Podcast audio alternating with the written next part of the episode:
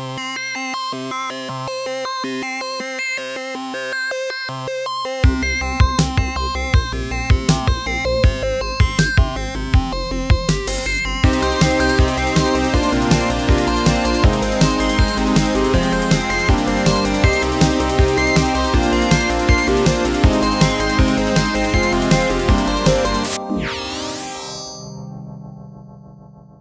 Hallo und herzlich willkommen zu Multicast. Ich bin Laura. Und ich bin Friedrich und wir begrüßen hier heute noch als Gast Simon. Hallo. Ähm, über Simon hört er auch später noch ein bisschen mehr, deshalb glaube ich, lassen wir jetzt die Vorstellung mal kurz weg. Ähm, ja, herzlich willkommen zur vierten Folge. Ähm, heute mal nicht aus unserem NOC, sondern aus unserem Büro in der Hochschulstraße. Ich weiß nicht, ob man es hört. Ähm, keine Straßenbahn, dafür Quietschende Stühle. quietschende Stühle, ja, wahrscheinlich. Ähm, das tut uns schon mal leid. Aber äh, wir wurden leider von, von äh, unserem zweiwöchentlichen äh, Hackabend vertrieben aus dem NOC. Aber das soll uns nicht aufhalten. Ähm, genau. Legen wir mal los. Ähm, kurze Rückschau. Ähm, es kam zur letzten Sendung noch ein Kommentar rein. Ähm, da wurden wir gefragt, ob wir das äh, DN42 kennen. Hat Andreas gefragt. Ähm, da hatte ich auch schon drauf geantwortet, aber das Thema wollte ich hier auch noch kurz anschneiden. Wer das nicht kennt, das ist ein, ähm, ja, so eine Art virtuelles Netzwerk, könnte man sagen. Ein, ein Internet im Internet, wo sich Leute über verschiedene Tunneltechnologien zusammenschließen, um halt einen eigenen Netzbereich zu haben, in dem sie intern kommunizieren können. Ähm, ganz coole äh, Sache, weil man da drin halt auch mit Technologien experimentieren kann, auf die man so normalerweise nicht gerade Zugriff hat von seinem normalen Hausanschluss aus oder so, zum Beispiel BGP oder anderes.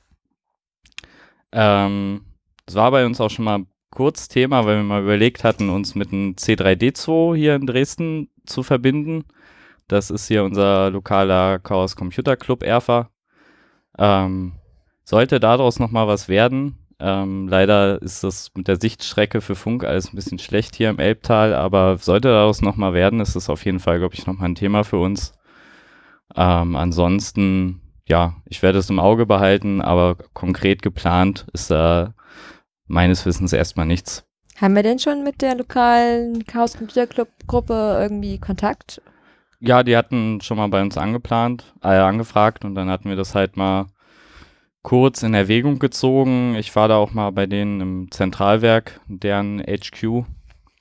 Aber das ist halt leider genau auf der anderen Seite von Dresden, vom Campus und den meisten Wohnheimen und so, dass es ich da noch keine günstige Sichtachse oder so gefunden habe.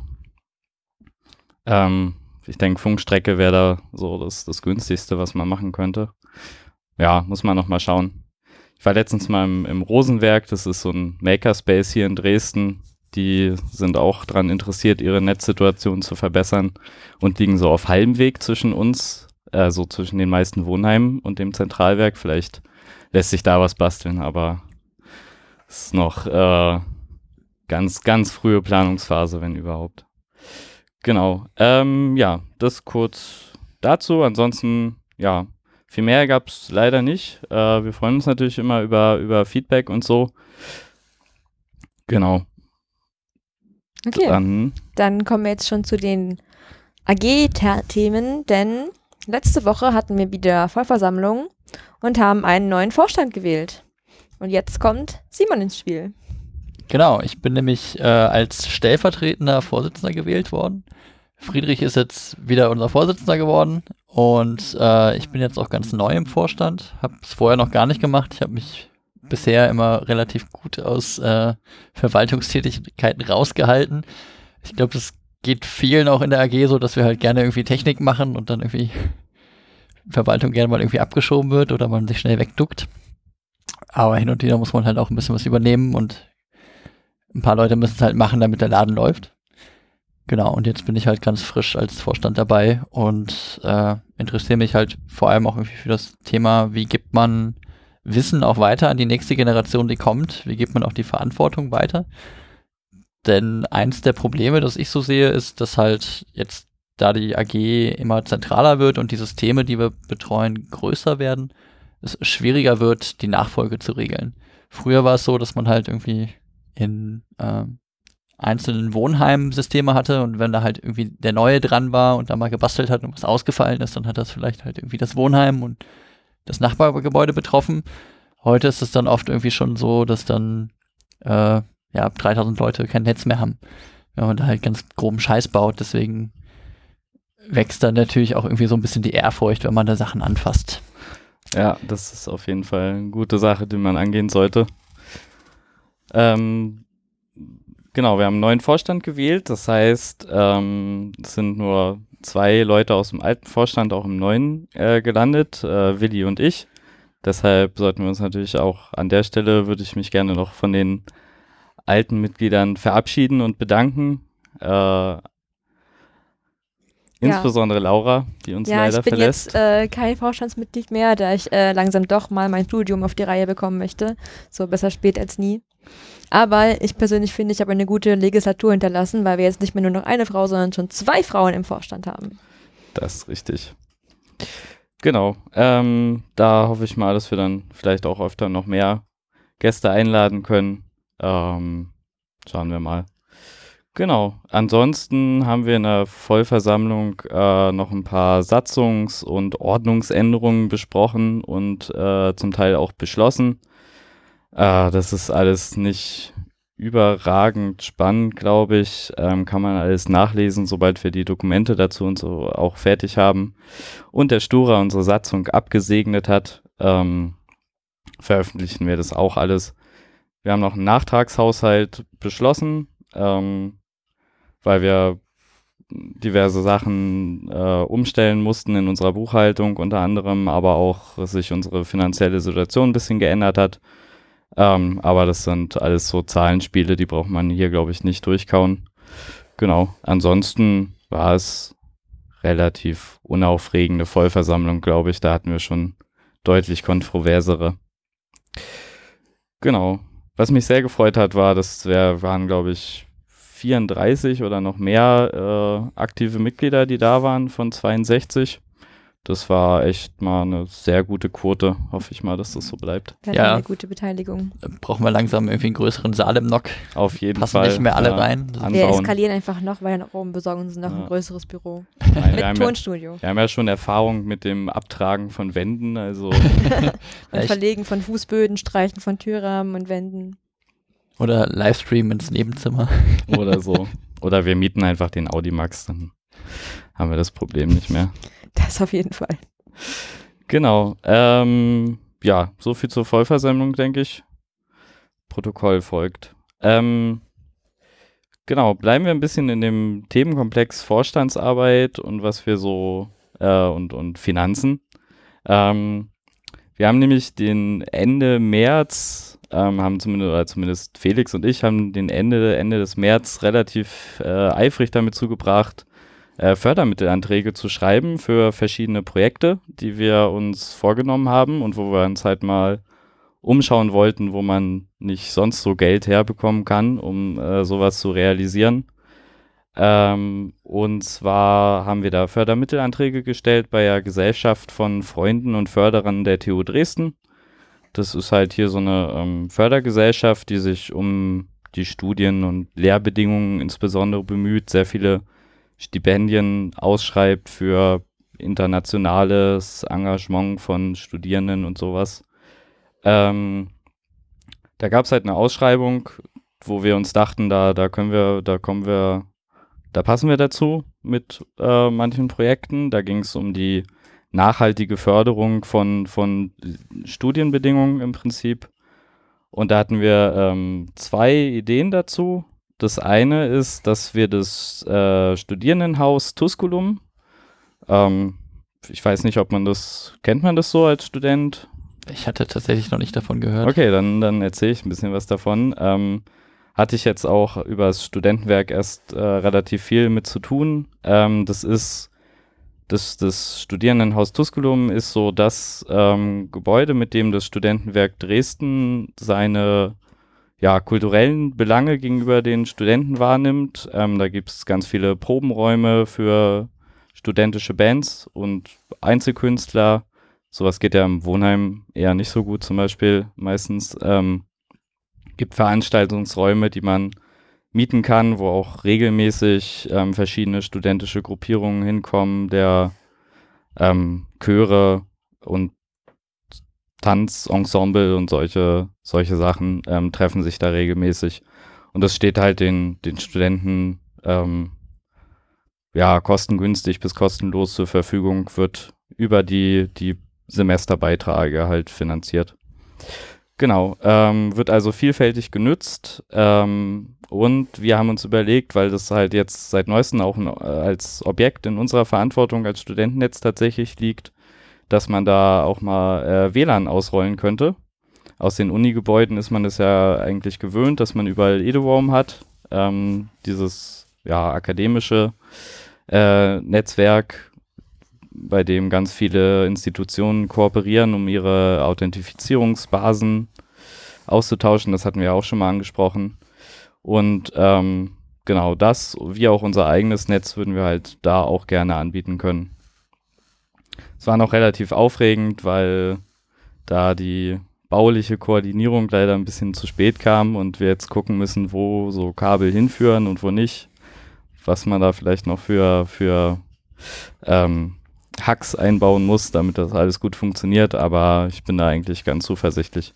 Haben leider bis jetzt noch keine Rückmeldung, wie das aussieht. Ähm, Gab es für das Haus eigentlich auch eine WLAN-Vermessung, also eine wie die Ausleuchtung aussieht, oder? Ähm, nee, gibt's an der Stelle nicht. Ist aber, denke ich, relativ.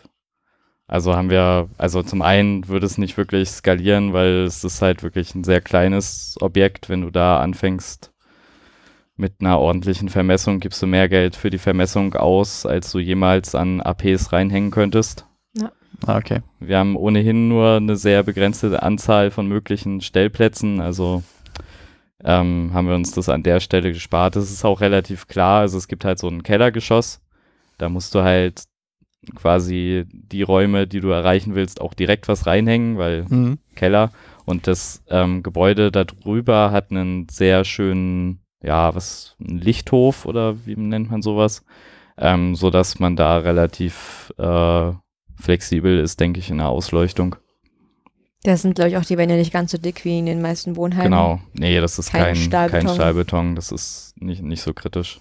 Kein Stahlbeton mit abgehangenem Metallgeflecht darunter, das uns ja, an anderen Orten äh, Probleme bereitet. Ja, sehr gute Überleitung. Genau, weil wo gibt es Stahlbeton mit abgehangenen Metalldecken darunter? Nämlich im internationalen Gästehaus des ähm, Studentenwerks und das ist halt das, das andere Objekt, auf das wir uns da quasi ähm, mit Fördermitteln beworben haben. Ähm, da gibt es auch, immer, ja, hm? auch immer viele Anfragen von den Bewohnern nach WLAN, weil natürlich jetzt nicht unbedingt jeder, der da mal ein paar Tage übernachtet, äh, das mit dem LAN-Kabel machen will, sondern einfach nur mit dem Handy mobil Internet haben möchte, bitte auch gar keinen Laptop dabei hat.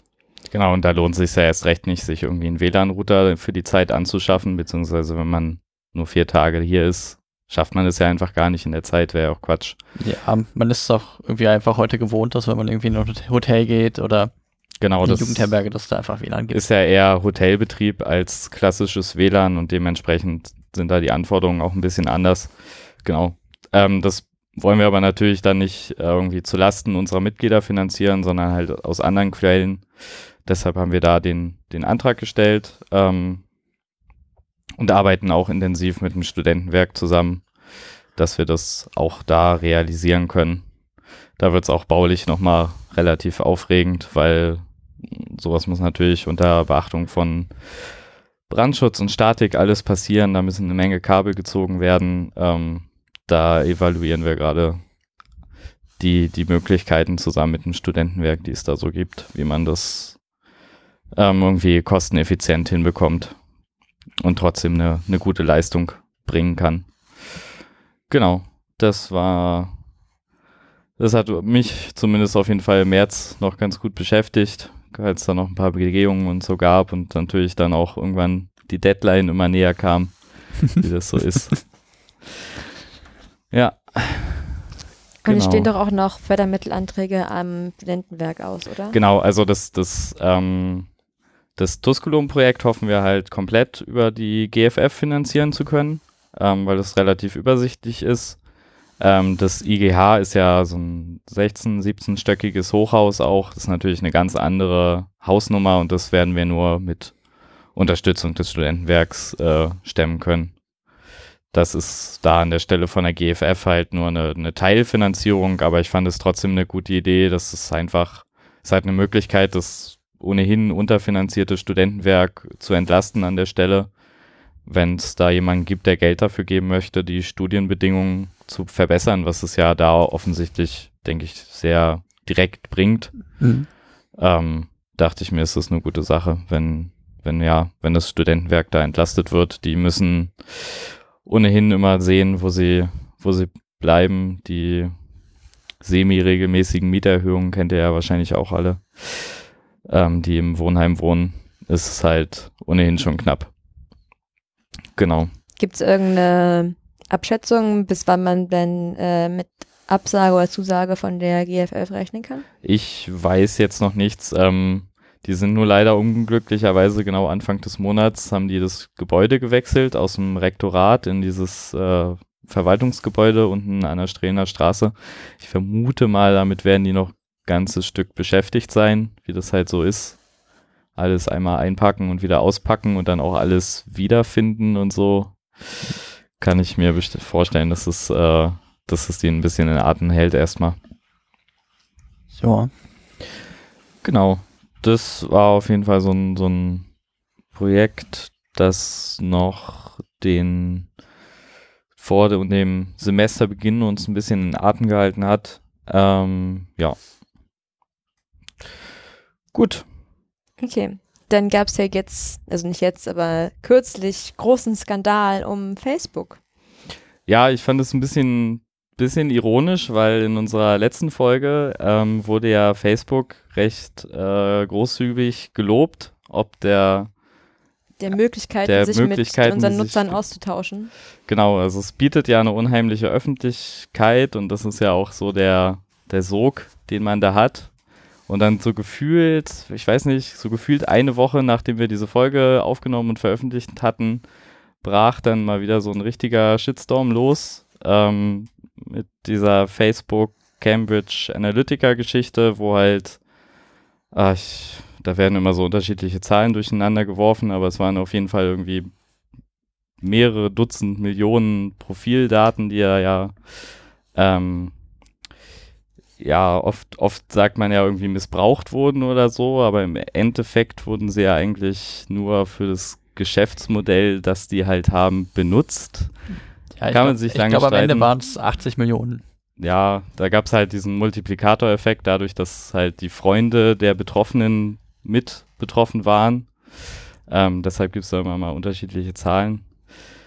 Ähm, wurde auch vielfältig, auch in anderen Podcasts äh, schon, schon viel besprochen. Ich will das jetzt auch gar nicht nochmal alles auf, aufwirbeln, aber ähm, genau, ich fand es halt ein bisschen, bisschen interessantes Timing da an unserer Stelle, ähm, weil das war jetzt auch so ein Thema, zu dem wir nicht unbedingt noch gekommen sind, da ein bisschen reflektierter gerade über solche Social Media Kanäle zu sprechen. Ähm, ja.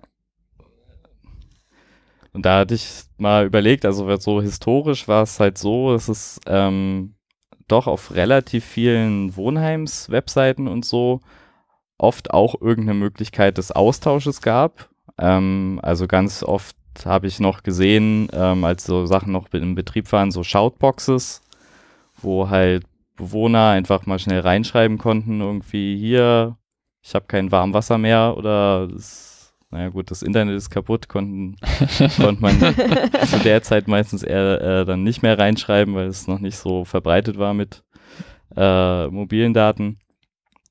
Aber das hat halt, das hat halt merklich zurückgegangen, ähm, denke ich. Ich Ja. weiß nicht, ich bin nicht mehr, nicht mehr so aktiv in irgendwelchen Wohnheimsgruppen. Na, Aber in denen, denen, die ich noch bin, sehe ich schon ab und zu irgendwie sowas so, ja, deine Wäsche aus der Waschmaschine oder hier steht jemand falsch oder dies und das, so ein, Ja, ja, also das du Alltagsleben. meinst jetzt die, die Facebook-Wohnheimgruppen. Ja, Ich meine tatsächlich lokal betriebene Ach so. Infrastruktur, Foren, Shoutboxes, sowas gab es halt auf den lokalen Wohnheims-Webseiten durchaus noch. Oha. Ähm, Das wusste ich gar nicht.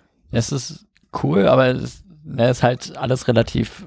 Also Facebook hat es sehr bequem gemacht, Sachen einzureichen und Sachen zu verwalten und haben halt damit jetzt ein riesen Monopol darauf, wo du hingehst und können halt, na, wenn du so eine eigene Facebook-Seite hast, dann bietet dir Facebook auch mal an, hier, Reichweite, gib uns Geld und wir bewerben dich und jetzt, wo sie halt diese Monopolstellung eingenommen haben, spielen sie das halt natürlich auch total aus und wollen damit Geld machen. Und da alle bei Facebook sind, kommst du auch nicht drum herum, deinen Kram bei Facebook zu bewerben, weil, ne, sonst hast du halt keine Reichweite. Und diese dezentralen Webseiten sind halt einfach dadurch abgelöst worden und betreibt halt deswegen heute keiner mehr. Ja, ich sehe das ja bei uns auch. Also als Studentennetz kommen wir gar nicht drumrum im Prinzip auch, also, also schlecht drumrum auf, auf Facebook vertreten zu sein. Zumindest um mitzulesen, was so vor sich geht, halt gerade in diesen Wohnheimsgruppen und auch wenn wir halt sowas wie jetzt mit der Beitragserhöhung halt wirklich effektiv an die Leute ranbringen wollen, ist das immer noch ein wichtiges Tool, wobei ich ähm, letzten Statistiken gesehen habe, dass eigentlich in der für uns relevanten Alterskohorte die Fa Nutzung von Facebook tatsächlich rapide zurückgeht. Das halt Also die cool. sind auf dem Weg auf unter 50 Prozent, was halt so überhaupt nicht mehr so mit der gefühlten Marktdurchdringung dann übereinstimmt, finde ich. Ähm, Vielleicht müssen wir uns jetzt dafür eine Instagram-Seite zulegen. ja, das ist tatsächlich Instagram, Snapchat ist wohl Ja, wobei die Plattformen nicht so sehr auf äh, ja, Informationsaustausch ausgelegt sind. hast du ganz andere Probleme. Aber ich habe das gemerkt, auch, auch selbst bei Facebook selbst hast du schon reine Textposts funktionieren ganz schlecht. Eigentlich musst du immer irgendwie ein Bild dabei haben oder so. Und dann kannst du auch schon fast äh, zu Instagram gehen. Naja, Jetzt, äh, muss man die, die Auf Aufmerksamkeitsökonomie gewinnen, dass man Ja. auch irgendwie wahrgenommen wird. Nee, aber was mir halt auch aufgefallen ist, ist auf jeden Fall, also wenn wir jetzt einfach nur einen Post schalten auf unserer Facebook-Seite, ähm, dann erreichen wir halt meistens noch so, wenn es hochkommt, 50% der Leute, die uns folgen tatsächlich auf der Seite.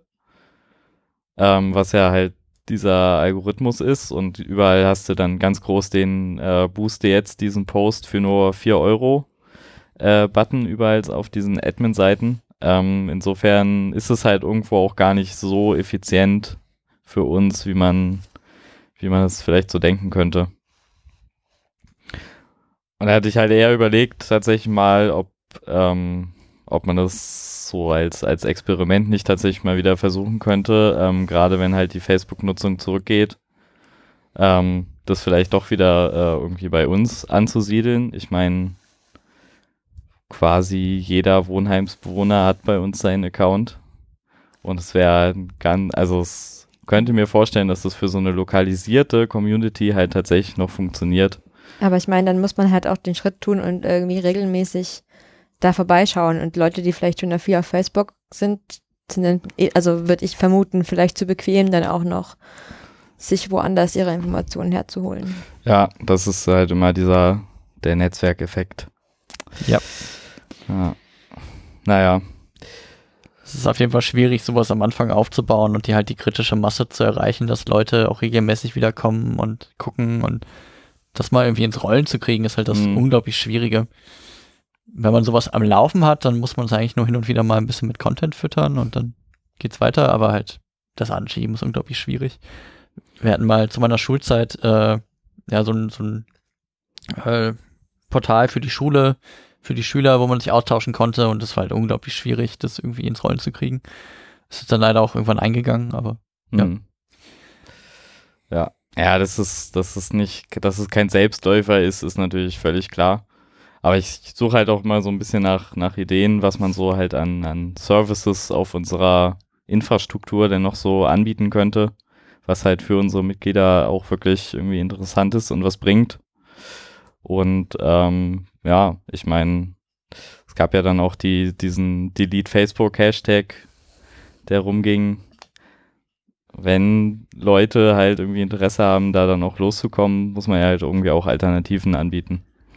Na, ich finde, das Hauptproblem daran ist immer irgendwie, ich habe zu viele Leute, die auch nur auf Facebook sind, die man auch nur darüber erreicht. Das ist so, man will den Kontakt zu diesen Menschen nicht verlieren. Und das ist das, wo Facebook halt den Finger drauf hat. Ja. Naja, gut. Jedenfalls, ich fand es, fand dieses Timing ein bisschen interessant, habe das dann auch noch ein bisschen verfolgt mit den, mit den äh, Hearings im, im äh, vom Senat von äh, Mark Zuckerberg. Ähm, schon ganz interessant, sich das mal anzugucken, auf jeden Fall. Kann ich äh, nur empfehlen. Das habe ich leider noch nicht getan. Ähm, ich bin mir auch, also ich kann mir auch irgendwie nicht so gut vorstellen, was die da so für Fragen gestellt haben. Ja, inhaltlich fand ich das relativ uninteressant tatsächlich an meisten Stellen, weil es halt oft auch einfach ja, die, die Senatoren du, du haben alle keine Ahnung. Ja, ja okay. du weißt auch, was, was an Fragen kommt und du weißt auch, was an Antworten eigentlich kommt, weil es halt so vorher abgesprochen ist. halt so Lawyers Speak die ganze Zeit irgendwie so halt super unverfänglich und immer so, ja, tut uns leid, kommt nicht wieder vor, ne? Genau. Die konkreten Sachen, die damals so halt zu diesen Datenlecks oder wie man es jetzt auch immer nennen möchte, die waren halt jetzt auch schon technisch nicht mehr akut, deshalb war das, ja, aber ja, ähm, eher, ich fand eher das, das, das Brimborium und das, äh, das, und das, der Aufzug. Ja, und wie sowas so abläuft und so und welches welches ja, Machtgefälle sich da so äh, abspielt und so, fand ich ganz interessant. Wobei das, äh, das Geschäftsmodell von Facebook ja immer noch genau dasselbe ist. Was jetzt passiert ist, dass eine externe Firma diese Profile erstellt hat, aber an sich macht Facebook das ja jeden Tag, um uns Werbung zu verkaufen. Ja, ja. Also, also die würde es auch gestört haben, dass es eine externe Firma gemacht hat, weil das ist ja ne, deren ihr Ding und das verkaufen sie. Deswegen dass das externe Firmen kriegen, werden sie wahrscheinlich einstellen, aber naja, du kannst diese Profile ja trotzdem ja. immer noch kaufen. Also, das ist ja tatsächlich immer so ein bisschen so eine leichte Fehlwahrnehmung, habe ich das Gefühl. Also, Facebook ist überhaupt nicht dran interessiert, deine Daten irgendwem zu geben oder das irgendwie in der Welt zu verteilen. Nee, nee. Im Gegenteil, die setzen ja, sind ja tatsächlich zum Teil ziemlich weit vorne dabei technisch. Die bieten äh, PGP-verschlüsselte Mails für dich an damit auch dein Gmail nicht äh, mitlesen kann, was auf Facebook in deinem Account passiert. Die bieten ähm, Facebook-Zugänge über Tor an, damit auch dein ISP und so im Zweifelsfall da nichts, also mal abgesehen, dass es ja ohnehin mit TLS nicht geht, aber das, also die sind da schon, ähm, passen da schon eigentlich ganz gut auf an der Stelle. Ja, ich habe äh, in der in, in der Uni eine Veranstaltung gemacht, die hieß Mining Facebook und es ging eigentlich darum, halt Daten aus einem sozialen Netzwerk rauszukratzen. Ähm, und das erste, was uns gesagt wurde, ja, mach das nicht mit Facebook, denn Facebook ist relativ gut, das zu verhindern. Zumal das automatisierte Auslesen von Profilen, wenn man einfach nur über die Seite äh, crawlt und versucht halt Profile abzugreifen, da sind die relativ gut drin, das zu verhindern. Deswegen wurde uns dann immer empfohlen, nehmt irgendwas anderes, sonst äh, werdet ihr nicht genug Daten zusammenkriegen, um dann überhaupt irgendwas damit zu machen ist tatsächlich auch eine Veranstaltung, wo es ja um sowas ähnliches wie das von Cambridge Analytica geht. Es ging nämlich darum, dann halt mit diesen Daten irgendwie Machine Learning zu machen und zu gucken, was kann man über die Nutzer lernen, was sie zum Beispiel nicht angegeben haben. Hm. Das, ja, das geht ja genau in die Richtung. Ja, genau. Ja. Es so ist. Ja, ich, ich, man muss sich ja auch mal in die eigene Nase fassen. Ich bin ja relativ aktiv auf Twitter auch generell ist es so eine, so eine Sphäre, mit der ähm, hier viele Studentennetzler irgendwie besser klarkommen, habe ich das Gefühl. Aber das hat halt irgendwie auch den Unterschied. Die handeln das ja auch mit der API ganz anders. Also Twitter ist ja sowas, was sich auch noch relativ gut, glaube ich, äh, auswerten lässt an der Stelle, wenn man genug Tokens zusammenbekommt. Da wird ja dann immer ab und zu mal gesammelt für, für Projekte damit die halt genug Abfragen stellen können. Aber bei, bei Twitter weiß man halt im Vornherein, dass das irgendwie alles öffentlich ist und geht halt ganz anders damit um. Naja, gut, ich glaube, das. Das erschöpft reicht. das Thema. Ja. Man muss es als natürlich, also ich wollte es halt vor allem noch mal ein bisschen mit reinbringen, dass äh, wir damit auch durchaus reflektiert umgehen. Und das äh, auch was ist, was uns beschäftigt. Okay. Ähm, ja, haben ja schon viel jetzt über, über Privacy geredet und, und private Daten und das, mit dem Thema geht es auch so ein bisschen weiter. Und zwar, ähm, wir haben ja schon relativ viel über ähm, das, über, über DNS geredet. Domain Name, äh, nee. Jetzt. Domain Name System, oder? Ich müsste jetzt, ich müsste jetzt auch erstmal ja, nachgucken. Ja, ja, ich war jetzt nur aus sollte. dem Flow. Ich war jetzt schon bei R und dachte, äh, egal. Ähm, genau. Ähm, vor allem im, im Kontext mit dem, mit dem Steam Cache, den wir anbieten. Beziehungsweise ist die Hoffnung, das auch zu einem generellen HTTP-Cache ausbauen zu können, aber es kommt halt immer auf die CDNs an. Ähm, und da hatten wir auch schon mal, glaube ich, kurz angeschnitten, dass es ja ähm, vielleicht nicht ganz unkritisch ist, halt äh, da einzugreifen und äh, sozusagen ja gefälschte Einträge zu hinterlassen für, für Dienste, weshalb wir das ja auf so einer Opt-in-Basis betreiben. Ähm, ganz äh, großes Problem, was uns in letzter Zeit äh, manchmal beschäftigt hat, ist auch, dass ähm, DNS-Resolver halt auch einfach inzwischen absolut ähm, unabdingbar sind dafür, dass man halt ja Happy Eyeballs hat, also dass das Internet funktioniert, TM, wie, ähm, wie das die meisten Leute dann wahrnehmen, weil wenn, wenn die DNS-Resolver nicht antworten mit äh, IP-Adressen für, für die Domains, die man eingetippt hat in seinem Browser, dann geht halt das Internet nicht. Ja, ne, das äh, Domain Name System ist halt das Telefonbuch fürs Internet. Genau. Also wenn irgendeine URL aufgelöst werden muss auf einer IP, dann macht man das über DNS. Gut, das wollte ich nämlich gerade nochmal nachfragen, ob wir das nochmal allgemein irgendwie erklären. Genau. Also man tippt ja oben in seinen Browser irgendwie eine Adresse ein oder klickt auf einen Link und ähm, damit der Rechner halt überhaupt erstmal rausfinden kann, mit wem im Internet er sich jetzt verbinden muss. Ähm, das passiert halt alles über IP-Adressen, die jetzt aber rein numerisch nur dargestellt werden. Ähm, fragt er halt erstmal so einen DNS-Resolver nach, äh, was denn die, die Nummer zu diesem Namen ist und ähm, kann dann die Verbindung aufbauen. Genau. Ähm, ja, wenn man jetzt da ein bisschen mitgedacht hat, dann ähm, sieht man jetzt vielleicht auch schon die, die Krux an der Geschichte, nämlich ähm, man schickt natürlich damit alles, was man sich so im Internet anguckt, immer diesen, den Domainnamen natürlich an diesen Server. Unverschlüsselt vermutlich, oder? Mit den Technologien, die heute noch verbreitet sind, ähm, passiert das komplett unverschlüsselt ähm, und auch ohne unbedingt äh, irgendeine Form von Vertrauen zu dem Server aufzubauen. Das ist nochmal eine ganz andere äh, Schlangengrube, sag ich mal. Ähm, es gibt technische Antworten auf das alles, ähm, darum soll es jetzt aber weniger gehen, sondern ähm, tatsächlich war es halt bei uns, äh, was mir ein bisschen aufgefallen ist, in letzter Zeit aus verschiedenen Gründen so, dass dann mal unsere DNS-Resolver nicht erreichbar sind und die Leute, die dann halt ein bisschen technisch adapter sind, die stellen sich dann halt andere ein, nicht die, die wir verteilen, sondern halt ähm, ganz bekannt ist 8.8.8.8. Das ist halt der von Google, den äh, jeder benutzen kann prinzipiell. Ähm, Genau, das ist dann halt so ein, so ein Quick-Fix gewesen in der Situation für die Leute, um halt, damit das Internet wieder funktioniert. Ähm, und viele stellen es dann aber auch nicht unbedingt zurück, weil, ja, funktioniert ja alles. Wenn dann bei uns die Server wieder angehen, merkt das ja auch keiner. Genau. Ähm, genau, ist aber natürlich nicht ganz unproblematisch, weil, wie du schon genau richtig gesagt hast, landen damit alle alle meine Domain-Abfragen und verschlüsselt gehen die durchs Netz ähm, und landen dann halt bei dem jeweiligen Anbieter. Ähm, da sind in letzter Zeit, ähm, das war so der, der Anlass für mich, weshalb ich das Thema jetzt nochmal aufgenommen habe, da sind jetzt in letzter Zeit auch nochmal ein paar neue dazugekommen.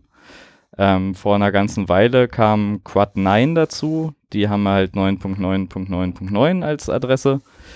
Ähm, die schreiben sich neben Geschwindigkeit, wenn ich mich richtig erinnere, auch ein ähm, paar ja, Security-Features quasi ähm, auf, haben die im Fokus, dass sie halt ähm, eine bestimmte, einfach, ja, äh, Blacklists pflegen von Domains, die man einfach äh, quasi gesperrt haben will, weil die ohnehin nur Phishing oder anderen andere äh, bösartige Inhalte verteilen. Also quasi so mit dem Ziel Selbstschutz, also Schutz des Nutzers Genau, vor also schädlichen Phishing-Seiten. Genau, wenn du halt irgendwie eine E-Mail bekommst mit äh, äh, deutscherbank.de äh, als Phishing-Seite, dann steht es halt, kann es halt prinzipiell dein DNS-Resolver auf einer Blacklist haben, antwortet einfach nicht oder mit irgendeiner Bogus-Antwort auf diese Domain und dann kannst du das halt auch nicht im Browser öffnen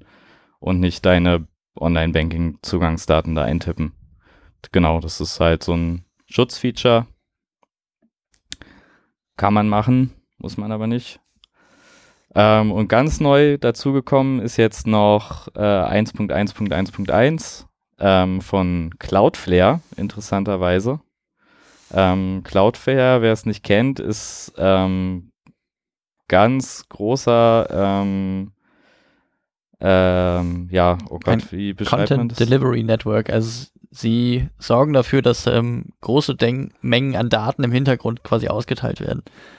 Ähm, was man halt oft hat, ist zum Beispiel, dass man heute bei großen Webseiten hat, dass die nicht mehr irgendwie einen Server in irgendeinem Datencenter stehen haben, sondern die haben das halt verteilt und möglichst nah am Nutzer dran, weil je näher das Datencenter zum Nutzer ist, umso schneller ist die Abfrage, umso weniger Traffic musst du auch noch irgendwie über ein Unterseekabel buchsen. Und ähm, was die Content Delivery Networks anbieten, ist, dass man halt seine Website nimmt und die dann verteilt auf verschiedenen Datencenter rund um die Welt stehen hat. Und die dann immer möglichst vom, vom nächsten Datencenter ausgeliefert werden. Das Genau. ist so.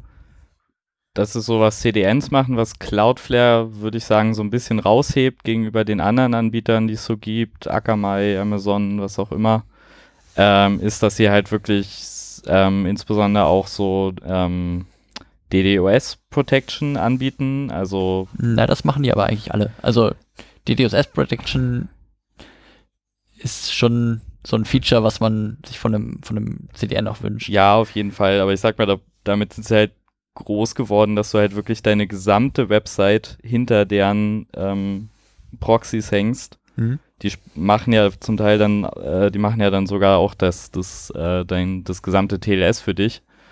Ähm, und der Nutzer kennt es vielleicht noch am ehesten davon, dass es dann, dann auch diese, diese Fehlerseiten gibt, wo dann auch Cloudflare draufsteht, wo dann irgendwie diese Seite ist gerade nicht zu erreichen. Ja, Versuch's später nochmal oder guck dir hier eine gecachte Variante an. Daher kennt man, glaube ich, Cloudflare noch auch als, als Endnutzer noch viel eher als jetzt Akamai oder sowas, was halt wirklich ähm, ganz weit im Hintergrund eher abläuft. Ja, bei Cloudflare kriegt man halt öfter auch mal, dass man nochmal einen Capture eingeben muss, um auf die Website zu kommen, um zu zeigen, dass man gerade kein Roboter Genau. ist. Kein Bot. Was man halt, das sieht man oft, wenn man zum Beispiel über das Tor-Netzwerk browst, weil Ja, Tor, äh, Cloudflare, äh, ja, sie, sie mögen Tor deswegen nicht, weil halt viel Angriffstraffic drüber kommt, weil Leute halt nicht erwischt werden wollen. Verständlicherweise, wenn man solche illegalen Sachen macht. Genau. Ähm, aber es hat halt, betrifft dann halt auch die ganzen legitimen Nutzer, die über Tor browsen, deswegen. Genau. Also da, genau, also diese, diese Schutzfeatures stehen halt bei, bei Cloudflare so in meiner Wahrnehmung schon noch so ein bisschen im, im Vordergrund, wie eben das mit den Captchas.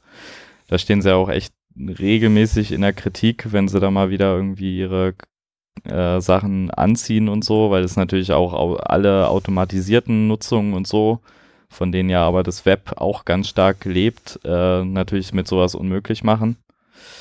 Ähm, genau, das war Tor. Und äh, ja, und die haben sich jetzt überlegt, dass sie, dass sie da auch noch einen, äh, einen DNS-Resolver anbieten wollen. Und da ähm, halt unter der Adresse 1.1.1.1. Dazu kann man alleine auch noch mal ein bisschen was erzählen. Machen wir vielleicht später noch. Äh, allein über diese Adresse und den, den Netzblock dahinter und so. Ähm, auch sehr interessant. Sie bieten auch äh, die tatsächlich die, die, äh, deren Webseite, unter der sie das so erklären, was sie da machen, ist tatsächlich auch unter äh, https 1.1.1.1 zu erreichen. mit äh, gültigem Zertifikat für diesen Namen. Ähm, fand ich auch ganz interessant. Äh, hatte ich so naiv, ohne jetzt wirklich drüber nachgedacht zu haben, nicht so auf dem Schirm, dass das, äh, dass man sowas machen kann. Ähm, sieht man auf jeden Fall, also habe ich in der freien Wildbahn auf jeden Fall noch nie vorher gesehen. Genau. Ähm, Also quasi so mit speziellen Nutzer, also endnutzerfreundlicher, wenn man das auch so einfach erreichen kann. Ja, das, das mit der Domain ist jetzt wirklich nur so ein, so ein, so ein Schmanker. Also sie haben halt keine Domain, sondern sie haben halt ein, Ja, ein Zertifikat für ihre IP. ja, macht man halt, glaube ich, normalerweise nicht, weil man die IP auch mal wechselt und das dann irgendwie praktischer ist, dann einfach den, den Namen zu zertifizieren. Ja. Auf jeden Fall. Wie auch immer, das, also das ist wirklich nur ein, ein Schmankerl, das, das sieht ja jetzt der, der Normalnutzer auch gar nicht, dass es eine besondere Art von Adresse ist. Also er Okay. merkt vielleicht, dass hinten nicht .com dran steht oder so und wundert sich kurz, aber es funktioniert ja alles. Also ähm, darum geht's weniger. Ich glaube, also deren, deren Selling Point in meiner Wahrnehmung ist einerseits äh, Geschwindigkeit. Ähm, die setzen halt auf das Cloudflare CDN auf, was halt auch riesig ist und ähm, dementsprechend dicht sind sie halt an allen möglichen äh, Anwendern. Wobei man bei, bei DNS auch noch andere Sachen natürlich optimieren muss, damit es flutscht. Ähm, genau, also Geschwindigkeit war auf jeden Fall deren, deren Verkaufsargument, sage ich jetzt mal so. Ähm, da haben sie auch überzeugende Zahlen zugeliefert. Ich habe das jetzt nicht ernsthaft äh, nachgeprüft. Ähm, ich meine, mit Ping allein ist halt so ein DNS-Query nicht, nicht adäquat nachgebildet, aber ähm, Roundtrip-Times sind auf jeden Fall gut und auch die Queries, die ich gesehen habe, gingen auch schnell. Also so ist es nicht. Und das andere ist halt, dass sie halt auch so eine Privacy-Versprechung dazu machen. Was genau versprechen die da? Ich habe auch nur davon gehört und Na, wir werden niemals nichts loggen und schon gar nicht weitergeben. Also So. wenn ich mich richtig an den Artikel erinnere, hieß es irgendwie, dass sie innerhalb von 24, also dass sie irgendwie nichts auf Disk schreiben und alles, in, alles innerhalb von 24 Stunden immer löschen. Hm. Okay, ja, das klingt plausibel. Weil ein bisschen vorhalten, wenn man in so einer ja, Hochlastanwendung vielleicht doch noch was. Aber genau, also sie versprechen auf jeden Fall, da nichts weiterzugeben. Ähm, ja. Davon kann man natürlich bei, ja, ich bin mir relativ sicher, ist eine amerikanische Firma, kann man sich natürlich wieder zu denken, was man möchte oder nicht. Ähm, wie viel da drauf dann am Ende des Tages wirklich zu geben ist. Was ich hier an der Stelle einfach mal, also weil wir sind halt in einer speziellen Situation. Also bei vielen Leuten ist es halt so, dass sie ja auch irgendeinen kommerziellen Internetprovider haben, der im Zweifelsfall auch seine ganz eigenen Interessen daran hat, diese Daten im Zweifelsfall von seinen Resolvern irgendwie auszuwerten. Ähm, weshalb, also zum Beispiel kennt man das ja vielleicht von der, von der Telekom, falls ihr irgendwie mal auf Heimaturlaub wart und dann am Telekom-Anschluss ähm, hängt, dann ist es ja bei der Telekom per Default, glaube ich, nach wie vor so eingestellt, dass wenn man ähm, eine Domain eintippt, die nicht, die halt irgendwie einen Tippfehler hat und deshalb nicht auflöst, dass man dann auf so eine komische Suchmaschinen-Empfehlungsseite umgelenkt ah, wird Ja, Ja. stimmt. was mich immer tierisch aufgeregt hat. Und äh, man kann es aber abstellen, habe ich inzwischen gelernt. Ähm, keine Ahnung wo, aber man kann es wohl abstellen. Ja, ähm, da kann man natürlich verstehen, wenn die Leute auf sowas nicht so Bock haben. Ähm, Im Zweifelsfall sind die Sachen dann auch noch langsam. Ja, ich wollte Ja. einfach, was? Ähm, ne, zu dem Telekom-Ding wollte ich noch sagen, äh, die Telekom sperrt ja auch zum Teil zum Beispiel Mail-Server auf, auf ihren, auf ihren, auf den Routern, die sie verteilen. Auf den Plasto-Routern, ja, das, Das ist, ist nochmal eine ganz nämlich- eigene Geschichte. Ist mir nämlich auch dadurch aufgefallen, dass wenn ich zu Hause sitze, ich nicht über den TU Dresden Server Mails verschicken kann. Ist Ja. bei mir auch so. Und dann, ja, also man kann, man kann die, man kann die einfach in die Liste eintragen. Äh, ich tunnel dann meistens erstmal ins TU-Netz und dann verschicke ich dann Mails. Ja, Geht halt schneller. Ja, meine Mitbewohnerin hat auch, äh, ist auch fleißige Telekom-Kundin und da sie ihr, mit, ihr Internet mit umgezogen hat, muss ich auch immer meine Mails über mobile Daten verschicken, wenn ich zu Hause bin. Ja, Also du kannst es mal nicht im, im Router einstellen, dass die, dass dem Mail-Server auch vertraut wird und dann sollte es wieder gehen. Vielleicht kann ich das mal eventuell irgendwann tun, aber ja, da ist irgendwie eine, eine Whitelist hinterlegt, glaube ich, ne, über Ja. der man SMTP sprechen darf oder so. Ja, da bin ich immer ganz froh über unsere, über unsere Policy. Alles, alles geht, solange, solange es nicht irgendwie bösartig ist. Ja, ja. Ähm, genau. Also da passiert halt komischer Kram. Provider versuchen einem dann irgendwas unterzuschieben darüber. Ähm, kann ich durchaus verstehen, dass man da nicht so Lust drauf hat, aber bei uns ist es halt hier im Studentennetz eine andere Situation, würde ich sagen. Und zwar ist es ja bei uns auch wirklich so, dass, dass halt die, die äh, Resolver stehen ja halt im Zweifelsfall wirklich äh, nur ein paar Gebäude weiter. Also halt in der Fundstraße 9 und in der Fritz-Löffler-Straße 12. Ähm, sodass ähm, das halt auch ähm, unter diesen Sicherheitsaspekten, dass es halt unverschlüsselt durchs Netz geht, ähm, ich das bei uns eigentlich ziemlich ein Quatsch finde, da das irgendwo hin zu schicken, erstmal bis nach Frankfurt, wo ja dann meistens diese, diese Server stehen von den größeren Anbietern, ähm, um da dann seine, seine DNS-Abfragen zu stellen.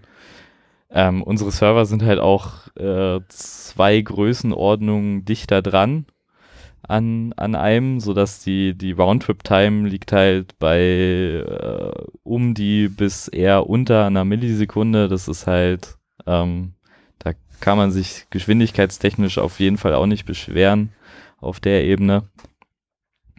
Ähm, so dass ich da tatsächlich jetzt ähm, mal allen Mitgliedern wärmstens empfehlen möchte, ähm, von sowas abzusehen.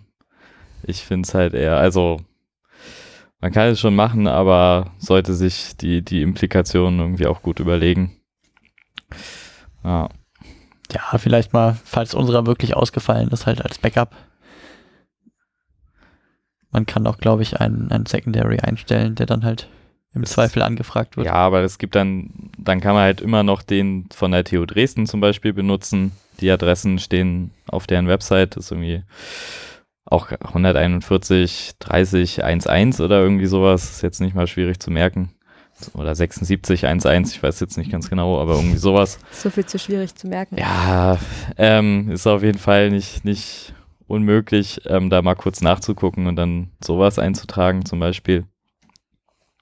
Beziehungsweise dann halt einfach bei Zeiten auch wieder zurückzustellen. Wir arbeiten daran, dass die, dass da die Redundanz auch noch besser wird ähm, bei unseren DNS-Resolvern. Das ist ja eigentlich eine Anwendung, die man jetzt relativ leicht replizieren kann. Genau. Ähm, das sollte hoffentlich nicht mehr so ein, so ein Problem sein. Ähm, genau. Ähm, ja, was ich vorhin noch angeschnitten hatte mit dieser interessanten Adresse 1111, ähm, der Mensch ist ja faul und äh, wie man sich vielleicht denken kann, ähm, diese, dieser Netzblock ähm, in den IPv4-Adressen war halt lange gar nicht vergeben und äh, wurde dementsprechend äh, viel äh, missbraucht von Leuten, die sich dachten, ähm, ja, 1111, das tippt sich gut, das kann man ja mal hier irgendwie eintragen und als, als irgendwie in meinem internen Netz als sonst was benutzen. Ähm, ich jetzt ja auch gar nicht breitreten, aber da gibt es auf jeden Fall, kann man da mal ein bisschen ähm, auch nachlesen, ganz interessante Geschichte, was die noch so alles machen mussten, um einfach den, diesen Address-Space überhaupt erstmal aufzuräumen und ähm, die mussten mit ganz vielen ISPs und auch Geräteherstellern zusammenarbeiten jetzt, um, um überhaupt erstmal für ähm, über, also ich glaube inzwischen sind sie bei gut über 90 Prozent der weltweiter Verfügbarkeit für diese Adressen, aber ich glaube, als sie damit anfingen, witzigerweise war es ja auch noch am 1. April, wo er erstmal so, äh, ähm, ich glaube, als sie da, damit anfingen und es überhaupt erstmal announced haben, waren sie, glaube ich, knapp über 70 Prozent oder so überhaupt nur weltweiter Verfügbarkeit, weil es halt so viele Geräte gab und äh, Fehlkonfigurationen, was weiß ich, die halt diese Adressen dann im Endeffekt nicht ordentlich geroutet haben. Naja, das wird ja auch mit den ganzen privaten Adressen so gemacht. Wenn die irgendwer sieht, dann schmeißt er die weg, weil das kann nicht sein, dass die geroutet werden. Die sind ja nicht frei verfügbar. Und wenn der Block einfach nicht vergeben war, dann kann ich verstehen, dass der auf der Blacklist stand. Naja, es war eher andersrum, dass halt Leute sich gedacht haben, ist ja nicht, ist ja nicht vergeben, dann benutze ich äh, das ja auch mal noch als, als wäre es äh, privater, reservierter Adressspace. Und ja gut, das, ja. Leute haben dann damit irgendwie ihre, ihre Captive Portals gebaut und sowas. Ja. Also es sollte. Ihre was? Also ähm, wenn du zum Beispiel kennst du die Telekom-Hotspots? Ja. Äh, wenn du da rein willst, dann kommst du ja nicht direkt ins Internet. Du hast dich angemeldet und dann zeigt der mittlerweile dein Browser an, hier einmal anmelden. Ja. Und da, das, worauf du weitergeleitet wirst, das ist ein Captive Portal. Das wird tatsächlich auch oft, äh, also, oder mittlerweile muss man es nicht, mittlerweile gibt es, glaube ich, Browser-APIs, ist, mit denen man es macht, ähm, dass man halt irgendwie über DNS das zurecht lügt und dich erstmal auf dieses Captive Portal weiterleitet und dich das so lange gefangen hält, bis du die AGBs und deine Seele verkauft hast und dann darfst du ins Internet. Und dein Erstgeborenes. Bis, bis kind auf das mit der AGB machen wir das ja tatsächlich auch genauso, wenn die Leute irgendwie ihre Traffic-Quota überschritten haben oder nicht bezahlt haben oder sowas, dann kommen die bei uns ja auch in so ein in, in, in unser Hades, in unser Unterweltennetz und äh, werden da dann gefangen gehalten und kommen auch, wenn die Router das mitmachen, ähm, kriegen die dann da auch so eine, so eine Webseite angezeigt, auf der halt irgendwie steht, ah, es tut uns leid, du bist gesperrt. Also ist Captive in Captive Portal sehr wörtlich zu verstehen. Ja, ja, ja, das ist schon, ja, ja. genau. Wobei man da mal spannenderweise auch teilweise wieder mit rauskommt. Das ist, äh, man kann zum Beispiel über DNS auch tunneln. Aber ja. das ist, geht jetzt ein bisschen zu weit. Das, ja, das, das ist, ist so eine beliebte Methode, um an Captive Portals dran vorbeizukommen. Da stellt ja. man halt eine ganze Menge Anfragen äh, ans DNS-System, die auf einen eigenen Server auflösen und über den tunnelt man dann.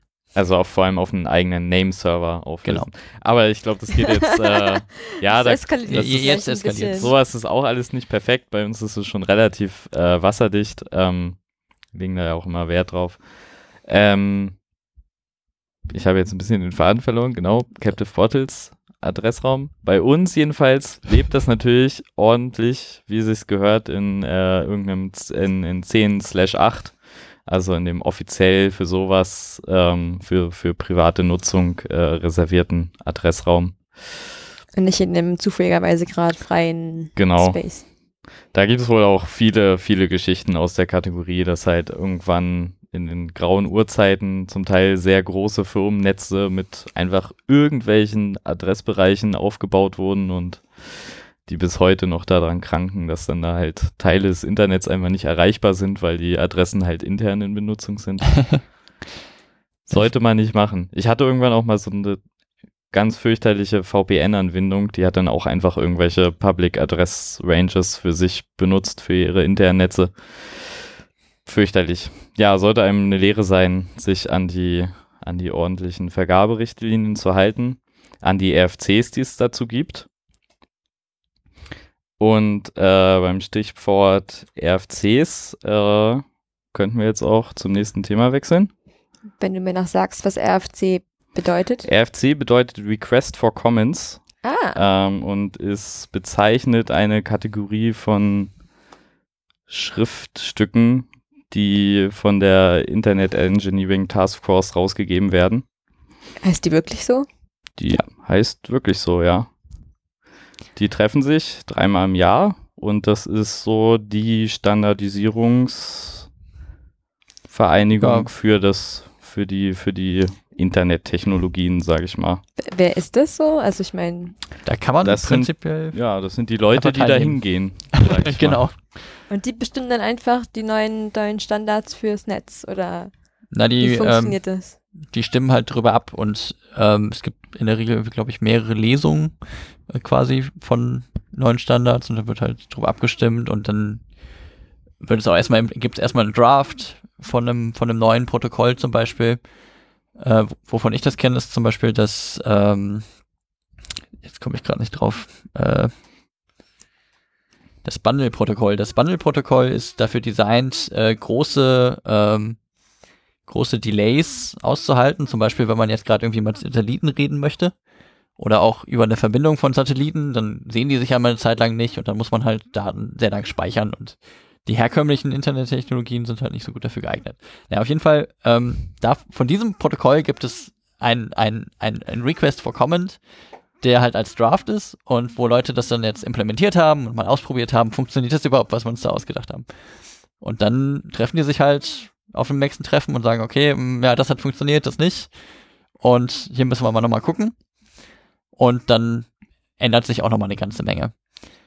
Und ähm, ja, die großen Internetfirmen wie Amazon, Google, Facebook, die haben halt ein großes Interesse daran, auf diese Standards einzuwirken. Das, die sind halt einfach so groß, für die lohnt sich das.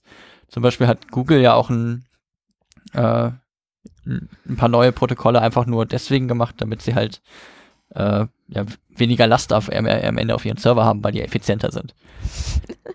ja, es, die sind einfach so groß, das lohnt sich für die. Ja, okay. Genau. Und die, also es gehen schon nicht irgendwelche Leute hin, sondern sehr viele sind halt von den Industriegrößen ähm, werden da Genau. hingeschickt, die sich halt um ähm, dann natürlich da um die da, da darum kümmern wollen aus ureigenstem Interesse. Ähm, es sind aber auch ähm, zum Beispiel auch, also es sind da zum Teil auch NGOs ähm, vertreten, die sich dann halt für, für Privacy-Aspekte zum Beispiel auch einsetzen und sowas.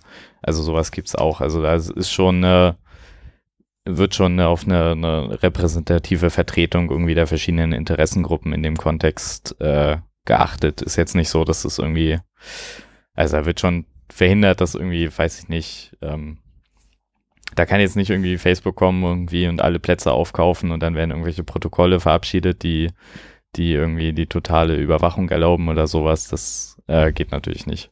Also gibt es da auch äh, irgendjemanden, der das so organisiert, kontrolliert? Oder ist das alles mehr so auf einer, auf einer, auf der gleichen demokratischen Ebene? Also es funktioniert schon auf eine ziemlicher basisdemokratische Ebene. Das kann man zum Beispiel sehr gut an, dem, an deren Abstimmungsmodus erkennen.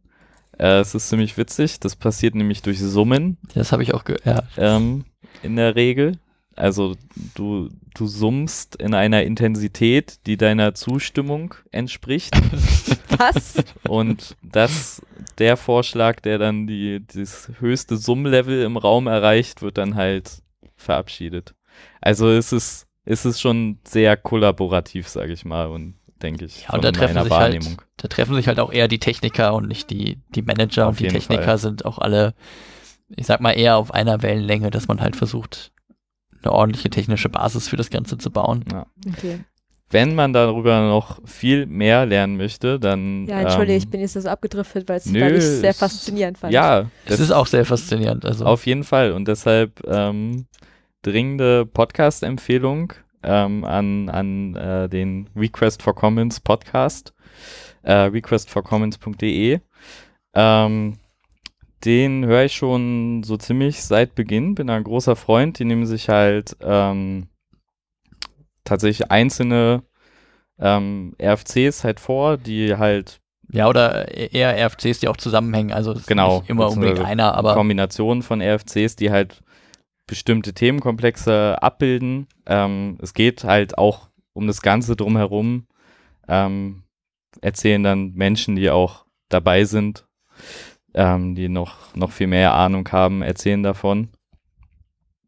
Ähm, genau, da kann man, kann man sehr gut reinhören und mal ein bisschen Einblick darin bekommen, wie die einerseits die so die Historie ist dieser dieser Standards, wie sich das so über die Zeiten entwickelt hat, wie das modern halt läuft. Also ja, bis jetzt waren sie noch ein bisschen da dran, so die, die Basics aufzuholen, aber ich sehe dem gespannt entgegen, wenn es dann mal ein bisschen spezieller wird.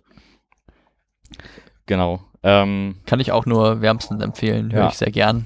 Äh, ist allerdings sehr lang, also die einzelnen Folgen sind irgendwie so in der Regel vier Stunden lang. ja, bei den Basics, als dann irgendwie halt um, also wenn man halt über IP-Routing redet oder so, das ist halt auch wirklich, das ist dann ja auch einmal alles. Insofern Ich mag auch lange Podcasts, insofern ist es, finde ich das voll vertretbar bei, bei so einem Themenkomplex. Es gab auch schon speziellere Themen, die dann durchaus äh, handlicher waren im Umfang. Genau, ähm, und konkret, ähm, ja, vorhin habe ich ja jetzt schon immer so mit IP-Adressen, IPv4-Adressen, Legacy-IP-Adressen äh, um mich geworfen, als es um die DNS-Resolver geht. Die haben natürlich auch alle ähm, IPv6-Adressen. Ähm, und die, die letzte Folge von dem Request for Commons Podcast hat sich halt besonders mit, äh, halt mal mit, mit IPv6 auseinandergesetzt. Ähm, das ist ja für uns hier im Studentennetz so ein bisschen so ein, so ein Stachel im Fleisch, weil einiger, einerseits vertrete ich immer so ein bisschen so den Anspruch äh, gegen uns, dass wir halt als, als Forschungsnetz ähm, natürlich irgendwo schon vorne mit dabei sein wollen. Ähm, bei manchen Sachen gelingt uns das ja auch sehr gut. Also wenn es so um, um Bandbreite geht zum Beispiel und äh, andere Technologien. Also ich glaube mit äh, Fiber to the Basement waren wir in Deutschland wahrscheinlich ganz vorne mit dabei. Ähm, naja, immer noch, oder? Also, was sich den Breitbandbau Und auch Breitband immer noch, aufguckt. ja. Diese Woche wurde gerade erst wieder gespülbohrt und äh, es geht auch immer noch weiter bei uns. Ähm, aber bei anderen Sachen, wo wir halt ein bisschen mehr Abhängigkeiten haben, sieht es leider nicht ganz so gut aus und eine davon ist IPv6.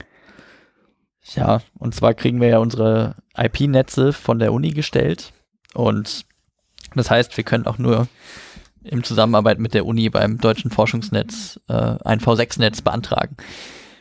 Und leider, äh, ja, geht das, geht das eher nicht vorwärts. Darf ich nochmal ganz naiv dazwischen werfen, was heißt IPv6 und IPv4 unterscheidet? Ähm, das IPv4-Protokoll äh, hat ähm, einfach nicht genug Adressen, um es kurz zu machen. Also es äh, gibt nicht genug Adressen, um alle Geräte, die es mittlerweile heute schon gibt, äh, zu adressieren, dass man die global verfügbar hat. Deswegen hat man ja oft halt Heimnetze, also eigentlich immer, die dann auf eine externe IP genattet werden, dass man halt, wenn man halt bei irgendwem im Heimnetz ist, im WLAN, dann haben ja alle nach außen hin dieselbe IP. Und das äh, hat man schon relativ früh gesehen, das zeichnet sich relativ früh ab, dass es nicht reichen würde.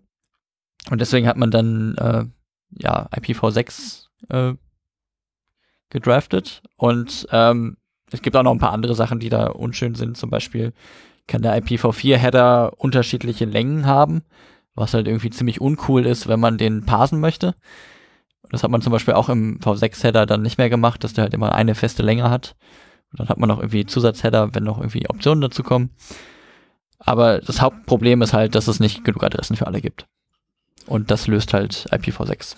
Ja, also IPv6 bringt noch eine ganze lange Liste an anderen ja, Verbesserungen. Ähm, also ich finde, diese Adressgeschichte allein mit den Adressräumen wird dem eigentlich immer nicht so ganz Nicht gerecht. so gerecht, aber das ist das Problem, aber, was man am akutesten im Moment mit V4 genau. hat. Ähm, weil, äh, fällt mir gerade ein, ähm, diese Woche gab es auch gerade die, oder letzte Woche gab es die ähm, Meldung kam rum, dass jetzt die europäische Vergabe Organisation für äh, Adressraum halt ähm, ihren, ihren letzten, also ihre letzte eigentliche Zuteilung erschöpft hat. Das äh, Last slash 8, das war glaube ich 185 slash 8 oder so. Ist er schon komplett verteilt? Ich dachte, der sei noch. Der ist jetzt komplett raus okay. vor ein paar Tagen. Ähm, und jetzt gibt es nur noch Adressen, die halt irgendwie nach Firmenpleiten oder so wieder eingesammelt wurden. Restbestände. Restbestände, ja. Ähm, ja, das war nochmal so eine Schlag, äh, Schlagzeile. Also es geht wirklich. Sie hoffen, glaube ich, dass sie jetzt mit den verschärften Vergaberichtlinien und mit diesen Restbeständen noch so, glaube ich, noch so zweieinhalb, drei Jahre hinkommen. Aber es ist wirklich, also gerade wenn man halt eine, eine neue Firma gründet, ähm, irgendwie ja, ja keine Ahnung, man will die nächste Telekom werden oder so, hat man halt mit, mit IPv4 einfach eigentlich keine, keine Chance mehr, da sich irgendwie reinzukaufen. Ja, man kann sich quasi irgendwie aussuchen, ob man jetzt eine IPv4 oder IPv6-Adresse möchte oder hm. also geistern die dann parallel im Netz rum oder wie? Man, man kann beides, also äh, die äh, ich weiß gerade nicht den Namen für die Organisation, die die verteilt, aber es ist eine Genossenschaft, bei der man äh, Ripe.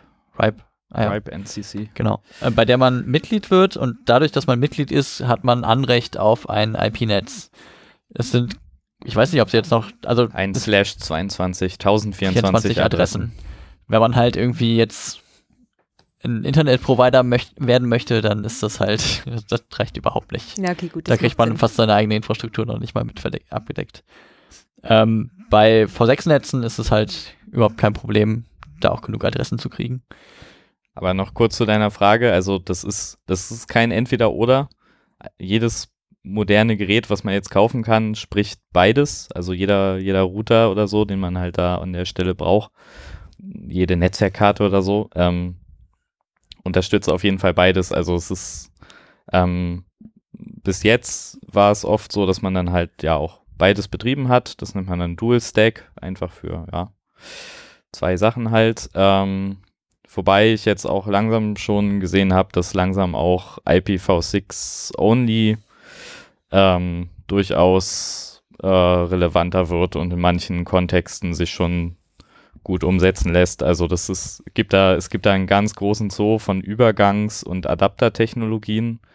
Das ja, dass man haben, haben die nicht mal in dem vier Stunden RFC-Podcast irgendwie erschöpfend sich angucken können? Also noch, ich, ich weiß nicht, ob sie haben, haben sie es überhaupt. Na, doch, doch, sie haben, ja, haben darüber geredet. vor und so haben sie angeschaut. Ja, aber das, das waren ja bei weitem noch nicht alle, die es da so gibt. Ähm, das ist halt nochmal eine, eine ganz lange Geschichte. Ähm, da sollte man eher da reinhören. Genau. Ähm, ja, wir stehen halt vor dem Problem, dass ähm, das auf mehreren Ebenen bei uns halt noch nicht ähm, möglich ist, das halt anzubieten. Ähm, also im Sinne von, dass unsere Adressen IPv6 sind oder? Dass wir, genau, dass wir für unsere Mitglieder IPv6-Konnektivität herstellen können. Weil das Problem ist halt dann tendenziell, dass wir halt, jetzt gibt's halt noch so Restbestände, aber es wird dann irgendwann der Tag kommen, wo du im Zweifelsfall tatsächlich auch halt Angebote im Netz irgendwie halt nur noch per IPv6 erreichen können wirst. So. Ähm, da wollen wir auf jeden Fall hin als globale Community, sag ich mal. Ähm, und deshalb ist es halt auch wichtig, dann natürlich auch für die, für die Endnutzer Konnektivität herzustellen. Das hat ja auch, wir wollen ja auch fördern, dass die Leute auch selbst Dienste anbieten können. Und das ist ja jetzt auch schon totale Pein. Also ich leide da ja auch selber drunter, dass ich halt eine IPv4-Adresse habe. Ähm, bis vor kurzem musste ich halt zumindest, und da musste ich halt, hinter der musste ich ja leben mit all meinen Geräten in meinem Zimmer und dahinter hatte ich auch meinen Server und auf meinem, in meinem Server habe ich verschiedene Dienste, die ich dann, und das musste ich halt alles irgendwie hinter dieser einen IP-Adresse verstecken. Das ist halt auch wirklich, ähm, hat halt ganz praktische Konsequenzen. Genau. Ähm, ja, wir haben einmal das Problem, dass wir halt Netz beantragen müssen, was bei uns halt ein bisschen komplizierter ist, weil wir jetzt nicht RIPE-Mitglied sind und auch die Uni ist nicht RIPE-Mitglied, sondern halt, ähm, das, das läuft dann über das deutsche Forschungsnetz.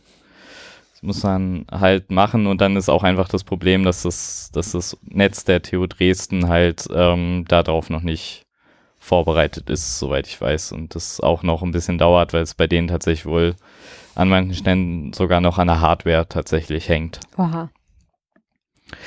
Das wäre schon mal fast besser geworden, aber dann gab es irgendwie einen Blitzschlag und dann konnte das eine Gerät doch nicht da eingebaut werden, wo es hätte eingebaut werden sollen. Und dann hat sich das wieder um ein paar Jahre rausgeschoben.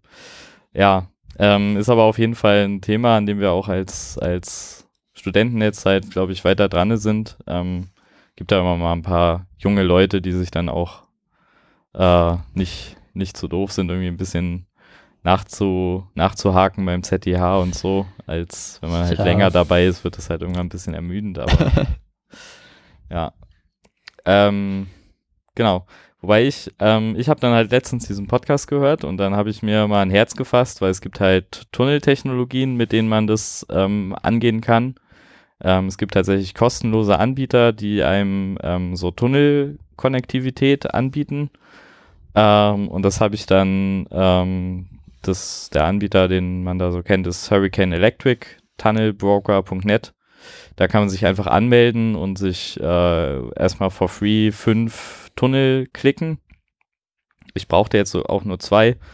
Da kriegt man dann halt auch sofort ein IPv6-Netz dazu, unter dem man dann, ähm, ja, da kann man, also per Default kriegt man gleich äh, ein, ein Slash 64, nennt man das. Das sind, oh Gott, jetzt darf ich mich nicht wieder verrechnen, 4 Milliarden Quadratadressen oder irgendwie sowas.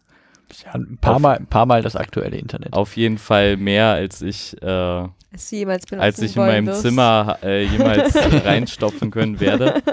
Ähm, genau, und dann habe ich das einfach mal gemacht. Ich habe äh, einen OpenWRT-Router, da war es tatsächlich mit Copy-Pasten von Config äh, erledigt. Das geht erstaunlich gut. Kann ich jedem, der da ein bisschen interessiert dran ist und vielleicht auch drunter leidet, ähm, dass es halt bei uns noch nicht geht, auf jeden Fall mal empfehlen.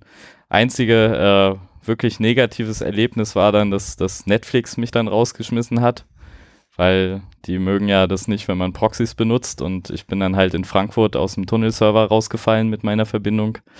Dann lassen die einen nicht mehr streamen. Jetzt muss ich immer vor, vor jedem, in jeder neuen Folge kurz meine IPv6-Adresse löschen und dann, dann schnell auf Start klicken, bevor das nächste Router-Advertisement kommt. Ähm, ist aber erträglich, muss ich sagen. Ja, kannst du dir nicht eine Route setzen, die halt. Ja, ich könnte es natürlich auch noch. Wie gesagt, das war, ich habe das erst am letzten Sonntag gebaut, deshalb ist Ja, noch. okay. Genau, und ich habe es auch für meinen Server auch ausgerollt. Ähm, das ist auch noch nicht in der finalen Konfiguration, weil man muss sich doch, also wenn man halt komplett nur in V4 aufgewachsen ist, jetzt erstmal doch äh, auf ein paar Neuigkeiten einstellen. Aber genau, äh, ja, hört mal in diesen Podcast rein, kann ich nur wärmstens empfehlen. Da, da bekommen wir auch schon viele gute praktische Tipps mit an die Hand gegeben, weil es halt auch Leute sind, die da zum Teil sehr viel Berufserfahrung haben in dem Feld und das seit Jahren praktisch einsetzen. runterbeten können.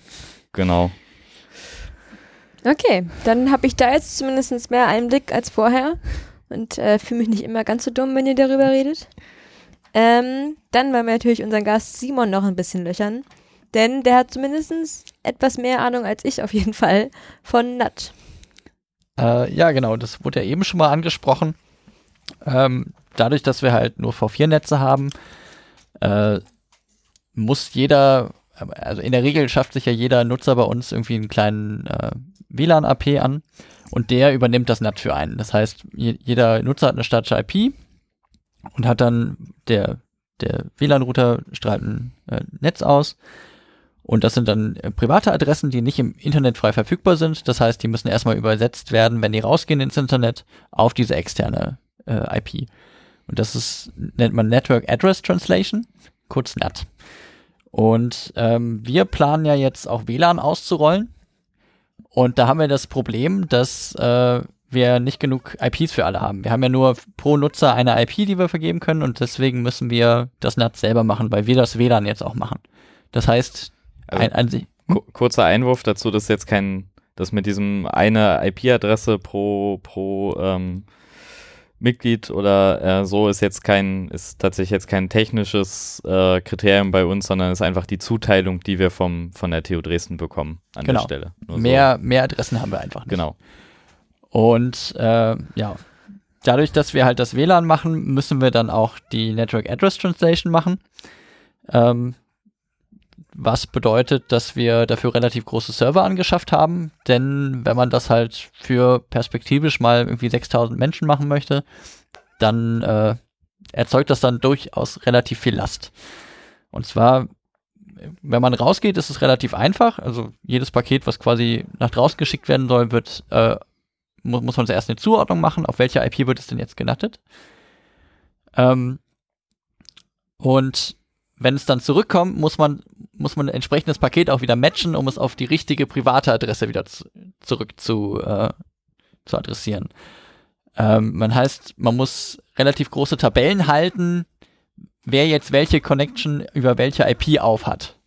Weil sonst kann man diese Adressen am Ende nicht zurück übersetzen.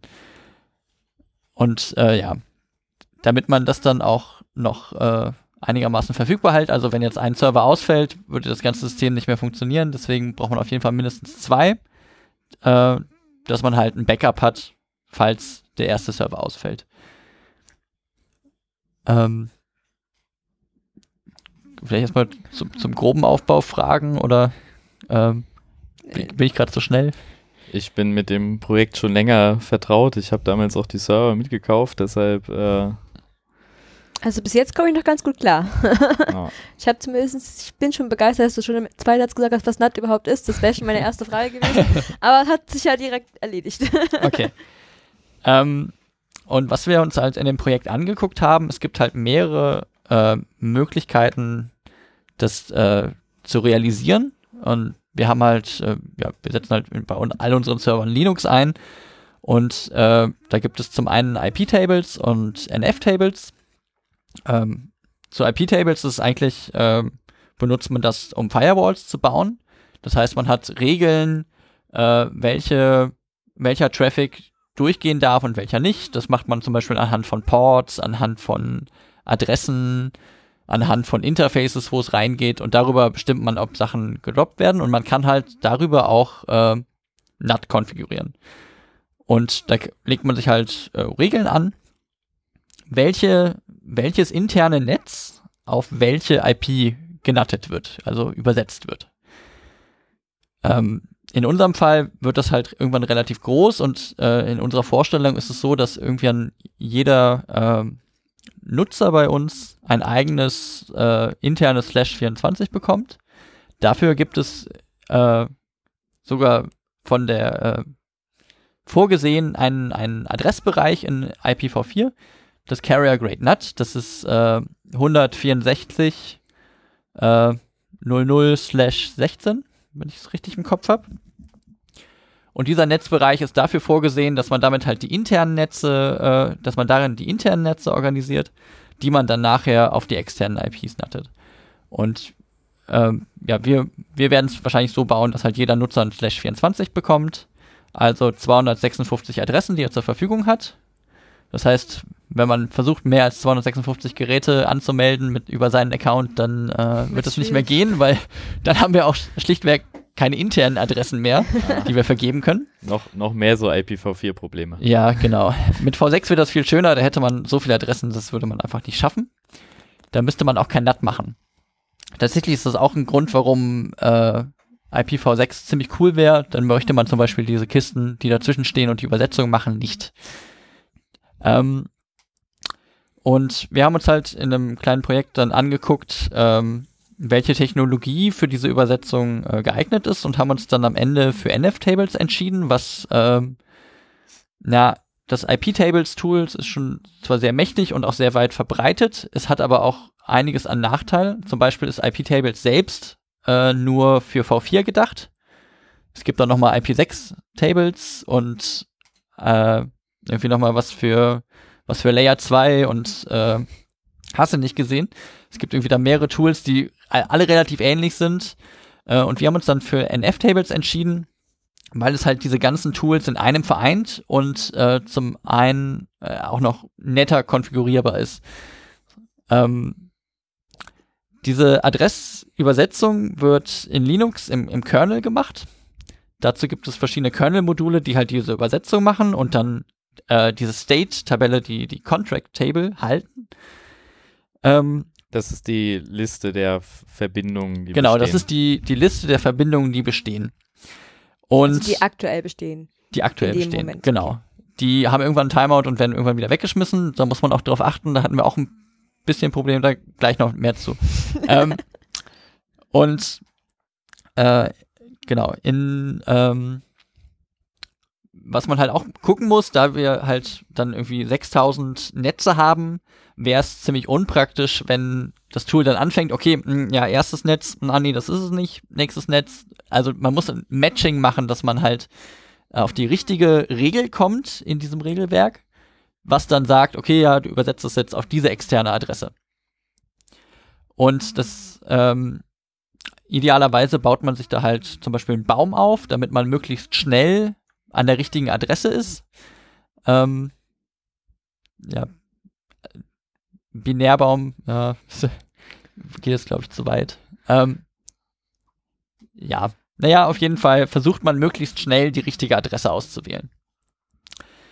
Ähm, dazu hatten wir uns auch schon erst selbst was überlegt, aber dann selbst gemerkt, dass zum Beispiel NF-Tables einem sogenannte Maps anbietet, wo man halt relativ schnell und äh, ohne großen Aufwand äh, ähm, am Ende auch so einen Baum konfiguriert, dass man halt die, schnell die richtige Adresse auswählt. Und das erste Mal, wenn äh, man eine neue Verbindung von innen nach außen aufbaut, dann läuft man halt diesen Baum ab, sucht äh, die entsprechende Regel, macht die Übersetzung und dann wird in der Contract Table ein Eintrag eingelegt. Und von da an passiert das NAT nur noch über diese State Table. Das heißt, ähm, Also was ist, also Contract Tables sind die aktuellen Verbindungen. sind die aktuellen Verbindungen. und Und State das, Table ist äh, das ist die Contract Table. Das meinte ich damit, sorry. Das, Ist okay. dasselbe, ist nur ein Ist- Synonym. Ich Okay. habe jetzt nur gerade Okay, einen anderen Namen benutzt. Ähm, also das erste Mal läuft man halt durch dieses Regelwerk, wie übersetzt wird, und danach hat man einfach eine feste Verbindung und darauf wird jede, jedes Paket dann nur noch gematcht, das dann jetzt rausgeht. Ähm, wir sind zum Beispiel äh, in das Problem reingelaufen, dass diese Tabelle sehr, sehr schnell voll läuft, wenn man nicht aufpasst. Wenn nämlich irgendjemand hingeht und einfach die ganze Zeit neue Verbindungen aufmacht, zum Beispiel indem er halt bei irgendeinem Server alle Ports mal durchprobiert, weil für jeden Port wird eine neue Verbindung aufgemacht, ähm, dann läuft diese Tabelle sehr schnell voll. Ähm, wir haben sehr große Server angeschafft, die äh, dann fröhlich mit äh, 50, 50 Threads irgendwie in diese Tabelle schreiben, sie alle so sehr schnell voll machen und wir mussten feststellen, diese Tabelle wird nur von einem Thread aufgeräumt, was am Ende dafür sorgt, dass äh, das Ganze äh, sehr schnell damit endet, dass, dass nichts mehr geht. Man kann auch diesen Server dann nicht mehr bedienen, weil halt einfach alles ruckelt und nichts mehr passiert. Da muss man sich zum Beispiel auch Regeln überlegen, dass nicht äh, jeder irgendwie tausende neue Verbindungen aufmachen kann, weil sonst läuft halt die, einfach diese Tabelle über.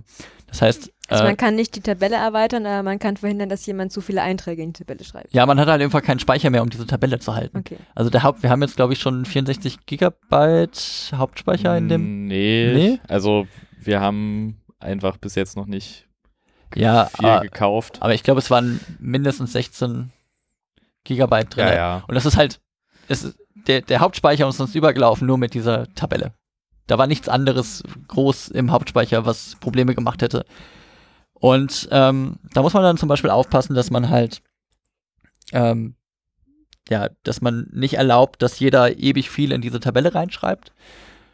Und ähm, ja, dann gibt's noch andere Optimierungssachen, auf die man achten muss. Zum Beispiel ähm, werden eingehende Pakete werden erstmal in, in, in der Warteschlange gehalten und werden dann in einem verarbeitet. Und sie werden halt einem, äh, einem Kern, also ja, so ein großer Server hat ja mehr als einen Kern, sondern relativ, heutzutage relativ viele und werden halt einem Kern zugeordnet, der es verarbeitet. Und in der Regel wird da auch zum Beispiel ein Matching gemacht, ähm, welcher Kern am wahrscheinlichsten der richtige ist, um dieses Paket jetzt zu verarbeiten. Ähm, das kann man zum Beispiel für, äh, wenn man nur NAT macht, auch ausmachen, weil halt alle in diese selbe Tabelle schreiben und alle auf dieselbe Tabelle zugreifen. Das heißt, alle Kerne sind an der Stelle richtig. Das kann man dann zum Beispiel ausmachen. Ähm, ein anderes Problem, in das wir reingelaufen sind, ist, dass ähm, durch dieses Matching teilweise auch die, äh, die Netzwerkkarten abgeschmiert sind. Also wir haben dann äh, Lasttests gemacht, indem wir halt sehr viele Verbindungen aufgebaut haben. Und ähm, dann sind uns hin und wieder die, die Netzwerkkarten ausgestiegen, ähm, was unter anderem den Effekt hatten, dass wir, wir hatten halt, wir haben halt den Test gemacht und äh, dann ist das, das, äh, die, die Netzwerkkarte ausgestiegen und dann war die Route weg. Das heißt, danach äh, hat er hat der Linux-Kernel geguckt, okay, ich habe jetzt hier ein Paket, die Route ist weg, wo schicke ich das jetzt hin? Ah ja, ich habe ja noch eine Default-Route. Das war auch noch ein Server von uns. Den haben wir dann ein ganz klein bisschen gededost. Ja, das, ähm, hat, das hat Lukas hier schon mal erzählt, ah, das als schon er vor zwei Folgen hier Genau. Besuch war. Ja, äh, genau, ich glaube, Lukas hat noch erzählt, dass es sehr viel Traffic war, was gar nicht stimmt. Das waren halt irgendwie nur ein paar Mbit. Aber dadurch, dass wir halt immer neue Verbindungen aufgebaut haben, äh, hat er halt sehr viel Ressourcen vom Server ausgelastet. Also man muss gar nicht, um irgendwie einen Server lahmzulegen, ähm, ganz viel Traffic schicken, kann man auch machen, ist aber halt irgendwie langweilig, sondern in der Regel versucht man in einem, in einem cleveren DDoS, versucht man äh, die Ressourcen des, des Servers irgendwie auszunutzen, ohne sich selbst viel Aufwand zu machen. Tatsächlich der Server, den wir da geDDoS hatten, der hat nämlich auch NAT gemacht und der ist dann halt auch genau an diesem Traffic gestorben. Das ist halt äh, ja. ja unpraktisch gewesen. Ja. Ähm, es wo wir gerade bei, beim Testen waren, äh, tatsächlich ist eins der größten Probleme, was wir hatten, waren irgendwie sinnvollen, diese Geräte zu testen. Weil wir wollten das ja irgendwie, dass es mal irgendwann für 6000 Nutzer funktioniert und da war die Frage, okay, hm, wie testet man das überhaupt, wenn man da jetzt irgendwie zwei Raspberries davor hängt, die mal irgendwie ein bisschen Traffic durchschicken, ist das irgendwie, naja, ist das nicht sonderlich aussagekräftig. Ähm, ein anderes, haben uns halt viele zum Beispiel äh, Paketgeneratoren angeguckt, ähm, da hat man aber oft das Problem, die sind darauf ausgelegt, dass man Traffic nur an eine Seite durchschickt. Das Problem bei NAT ist, dass es immer wichtig ist, dass der Traffic einmal durchgeht und dann auch wieder zurückkommt und auf das richtige Ergebnis gelandet wird. Weil das auch viel damit zu tun hat, ob jetzt die, die Einträge in der State Table gelöscht werden oder nicht, ob die erhalten bleiben.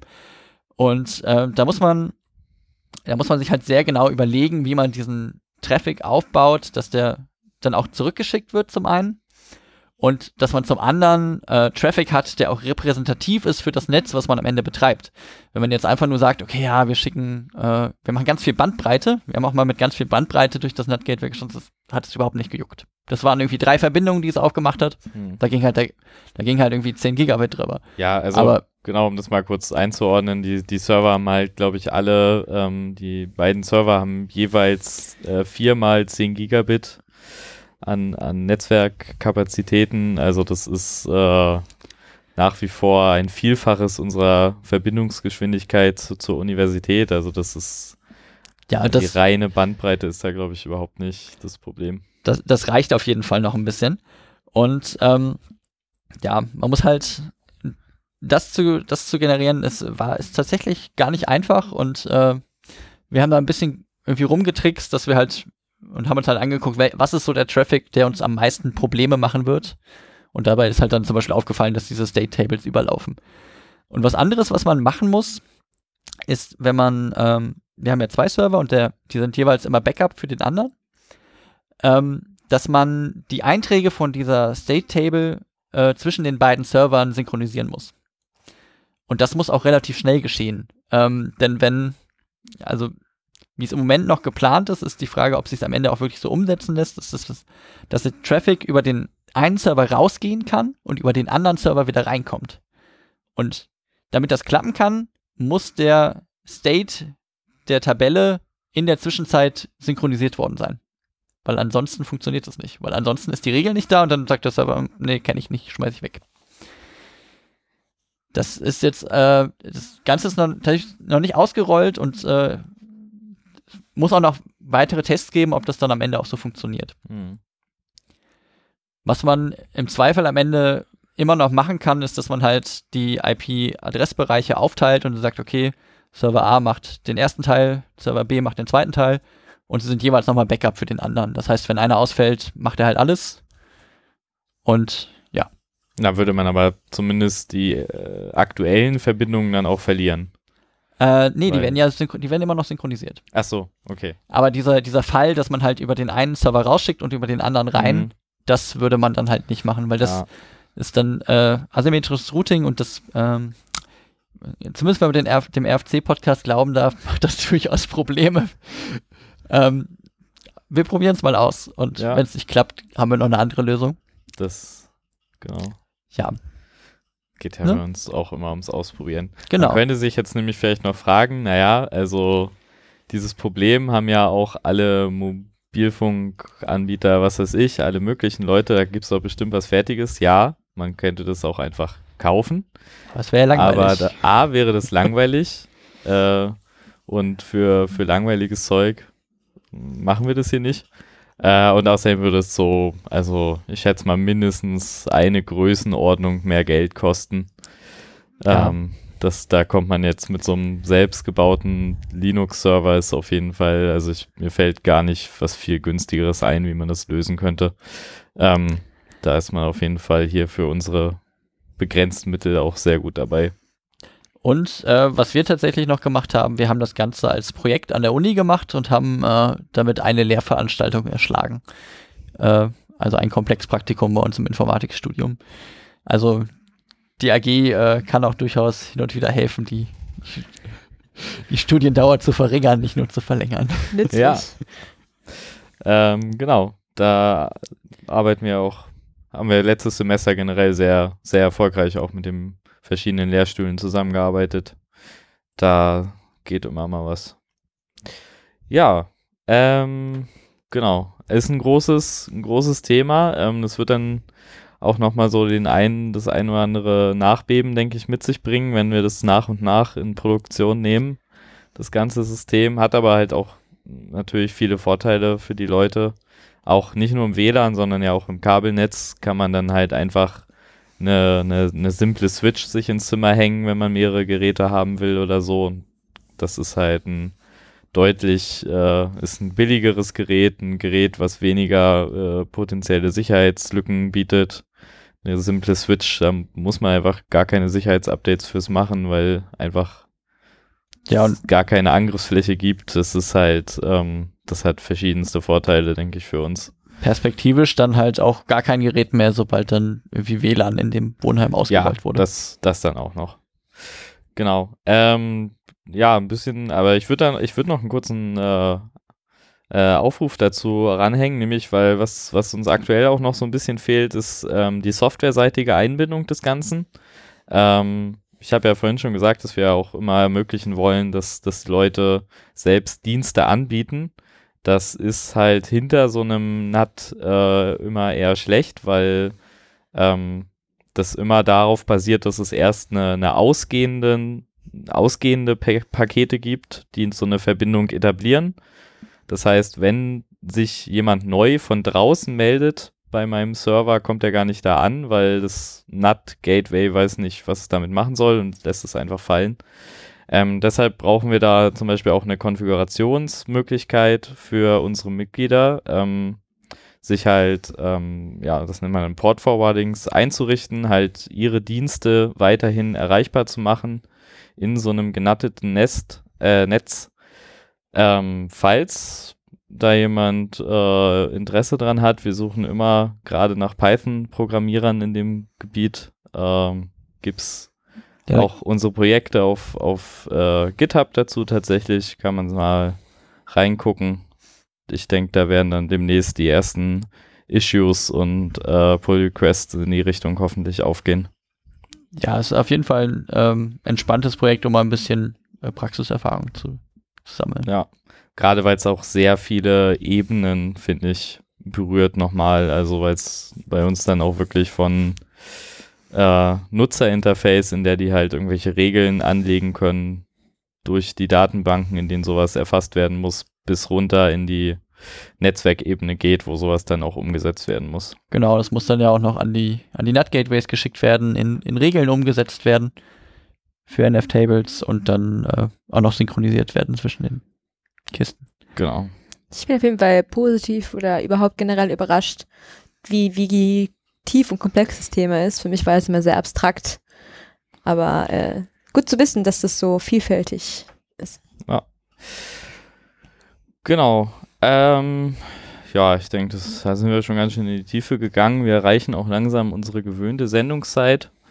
Äh, ein, ein Schmankerl habe ich noch zu erzählen, glaube ich. Äh, ähm, vielleicht hat man es auch auf, auf Twitter gesehen und zwar fand ich ganz witzig. Ähm, gut, äh, potenziell von unseren Hörern, Hörern werden sich die wenigsten so richtig an den Year 2K Bug erinnern ähm, oder an die, die Panik, die den- damit den- einherging. Den Namen hatte ich davor auch tatsächlich noch nie gehört. Ja, also genau für die, also auch selbst ich, ich war dafür natürlich auch zu jung.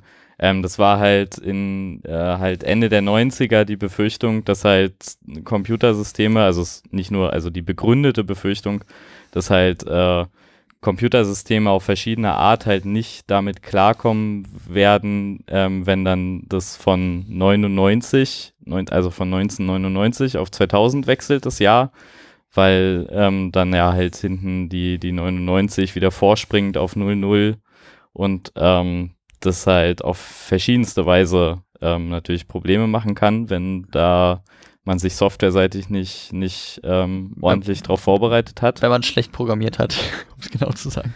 Ja. Wenn man halt dann Ja. irgendwie immer so am Ende kontrolliert, ah, passt das? Es, es hatte auf jeden Fall verschiedenste Implikationen. Ähm, es ist so ein bisschen so ein, so ein Hoax, äh, der manchmal erzählt würde, dass es so irgendwie völlig, völlig unbegründete Panik gewesen wäre und so und dass ja gar nichts passiert sei. Es ist halt nicht viel passiert, weil sich halt wirklich ein Jahrzehnt lang darauf vorbereitet wurde oder zumindest mehrere Jahre vorher.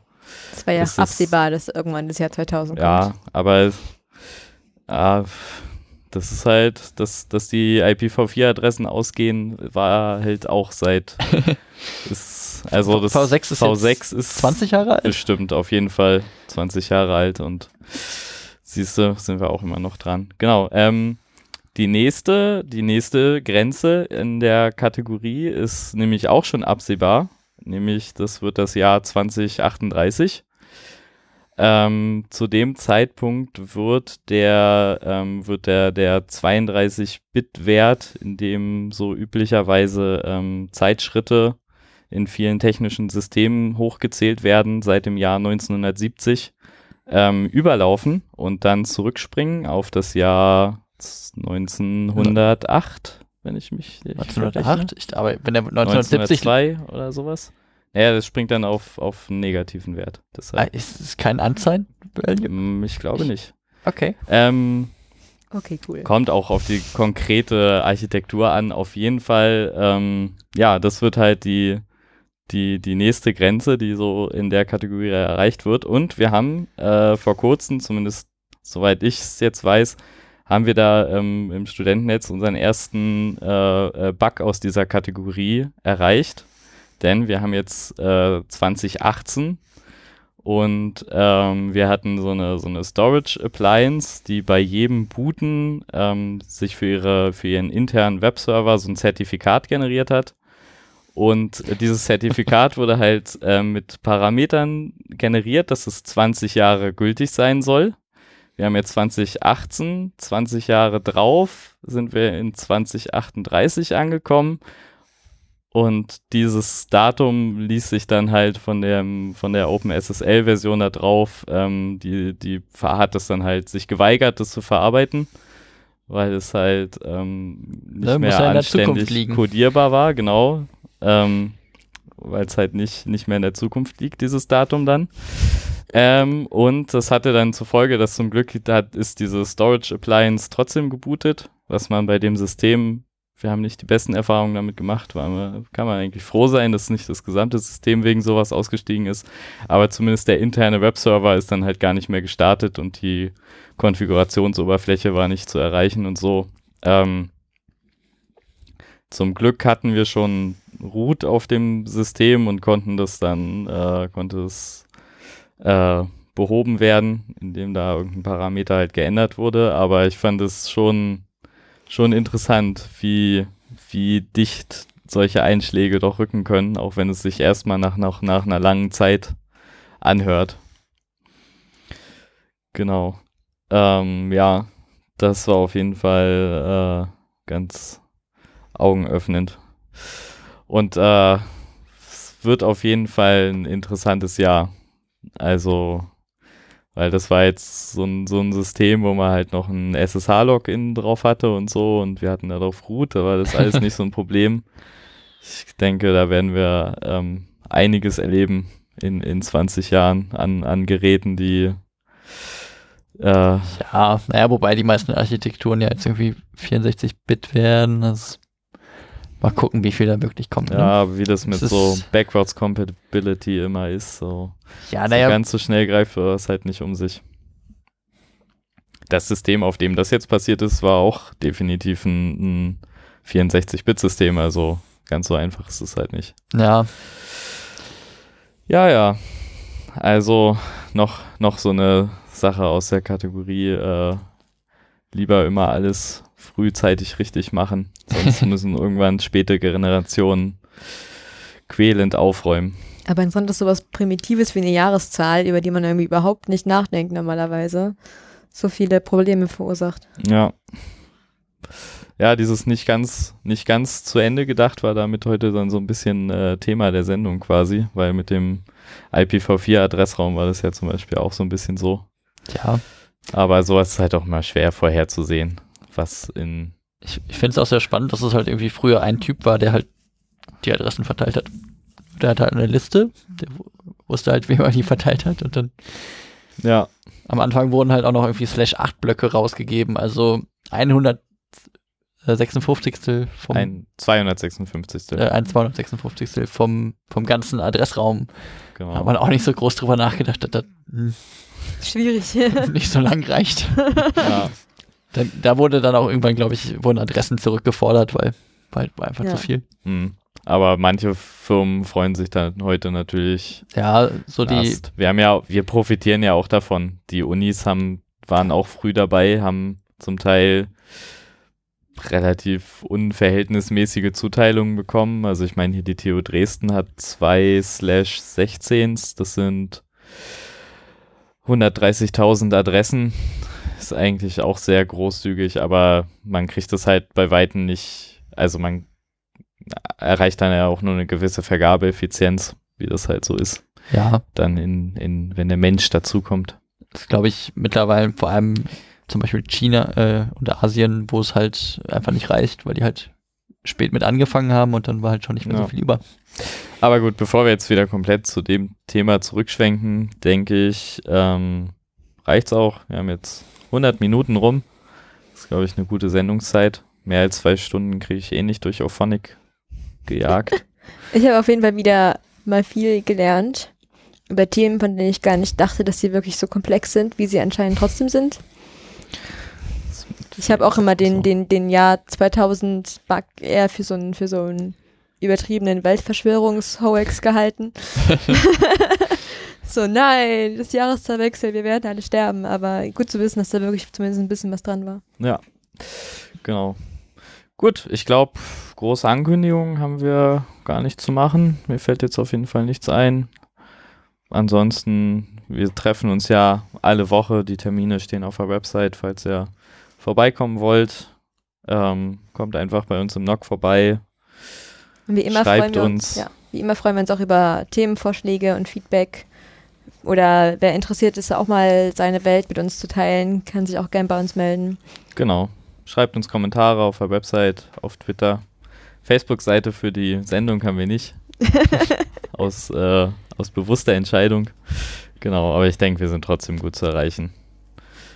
Dann bis zum nächsten Mal. Tschüss. Wir sehen.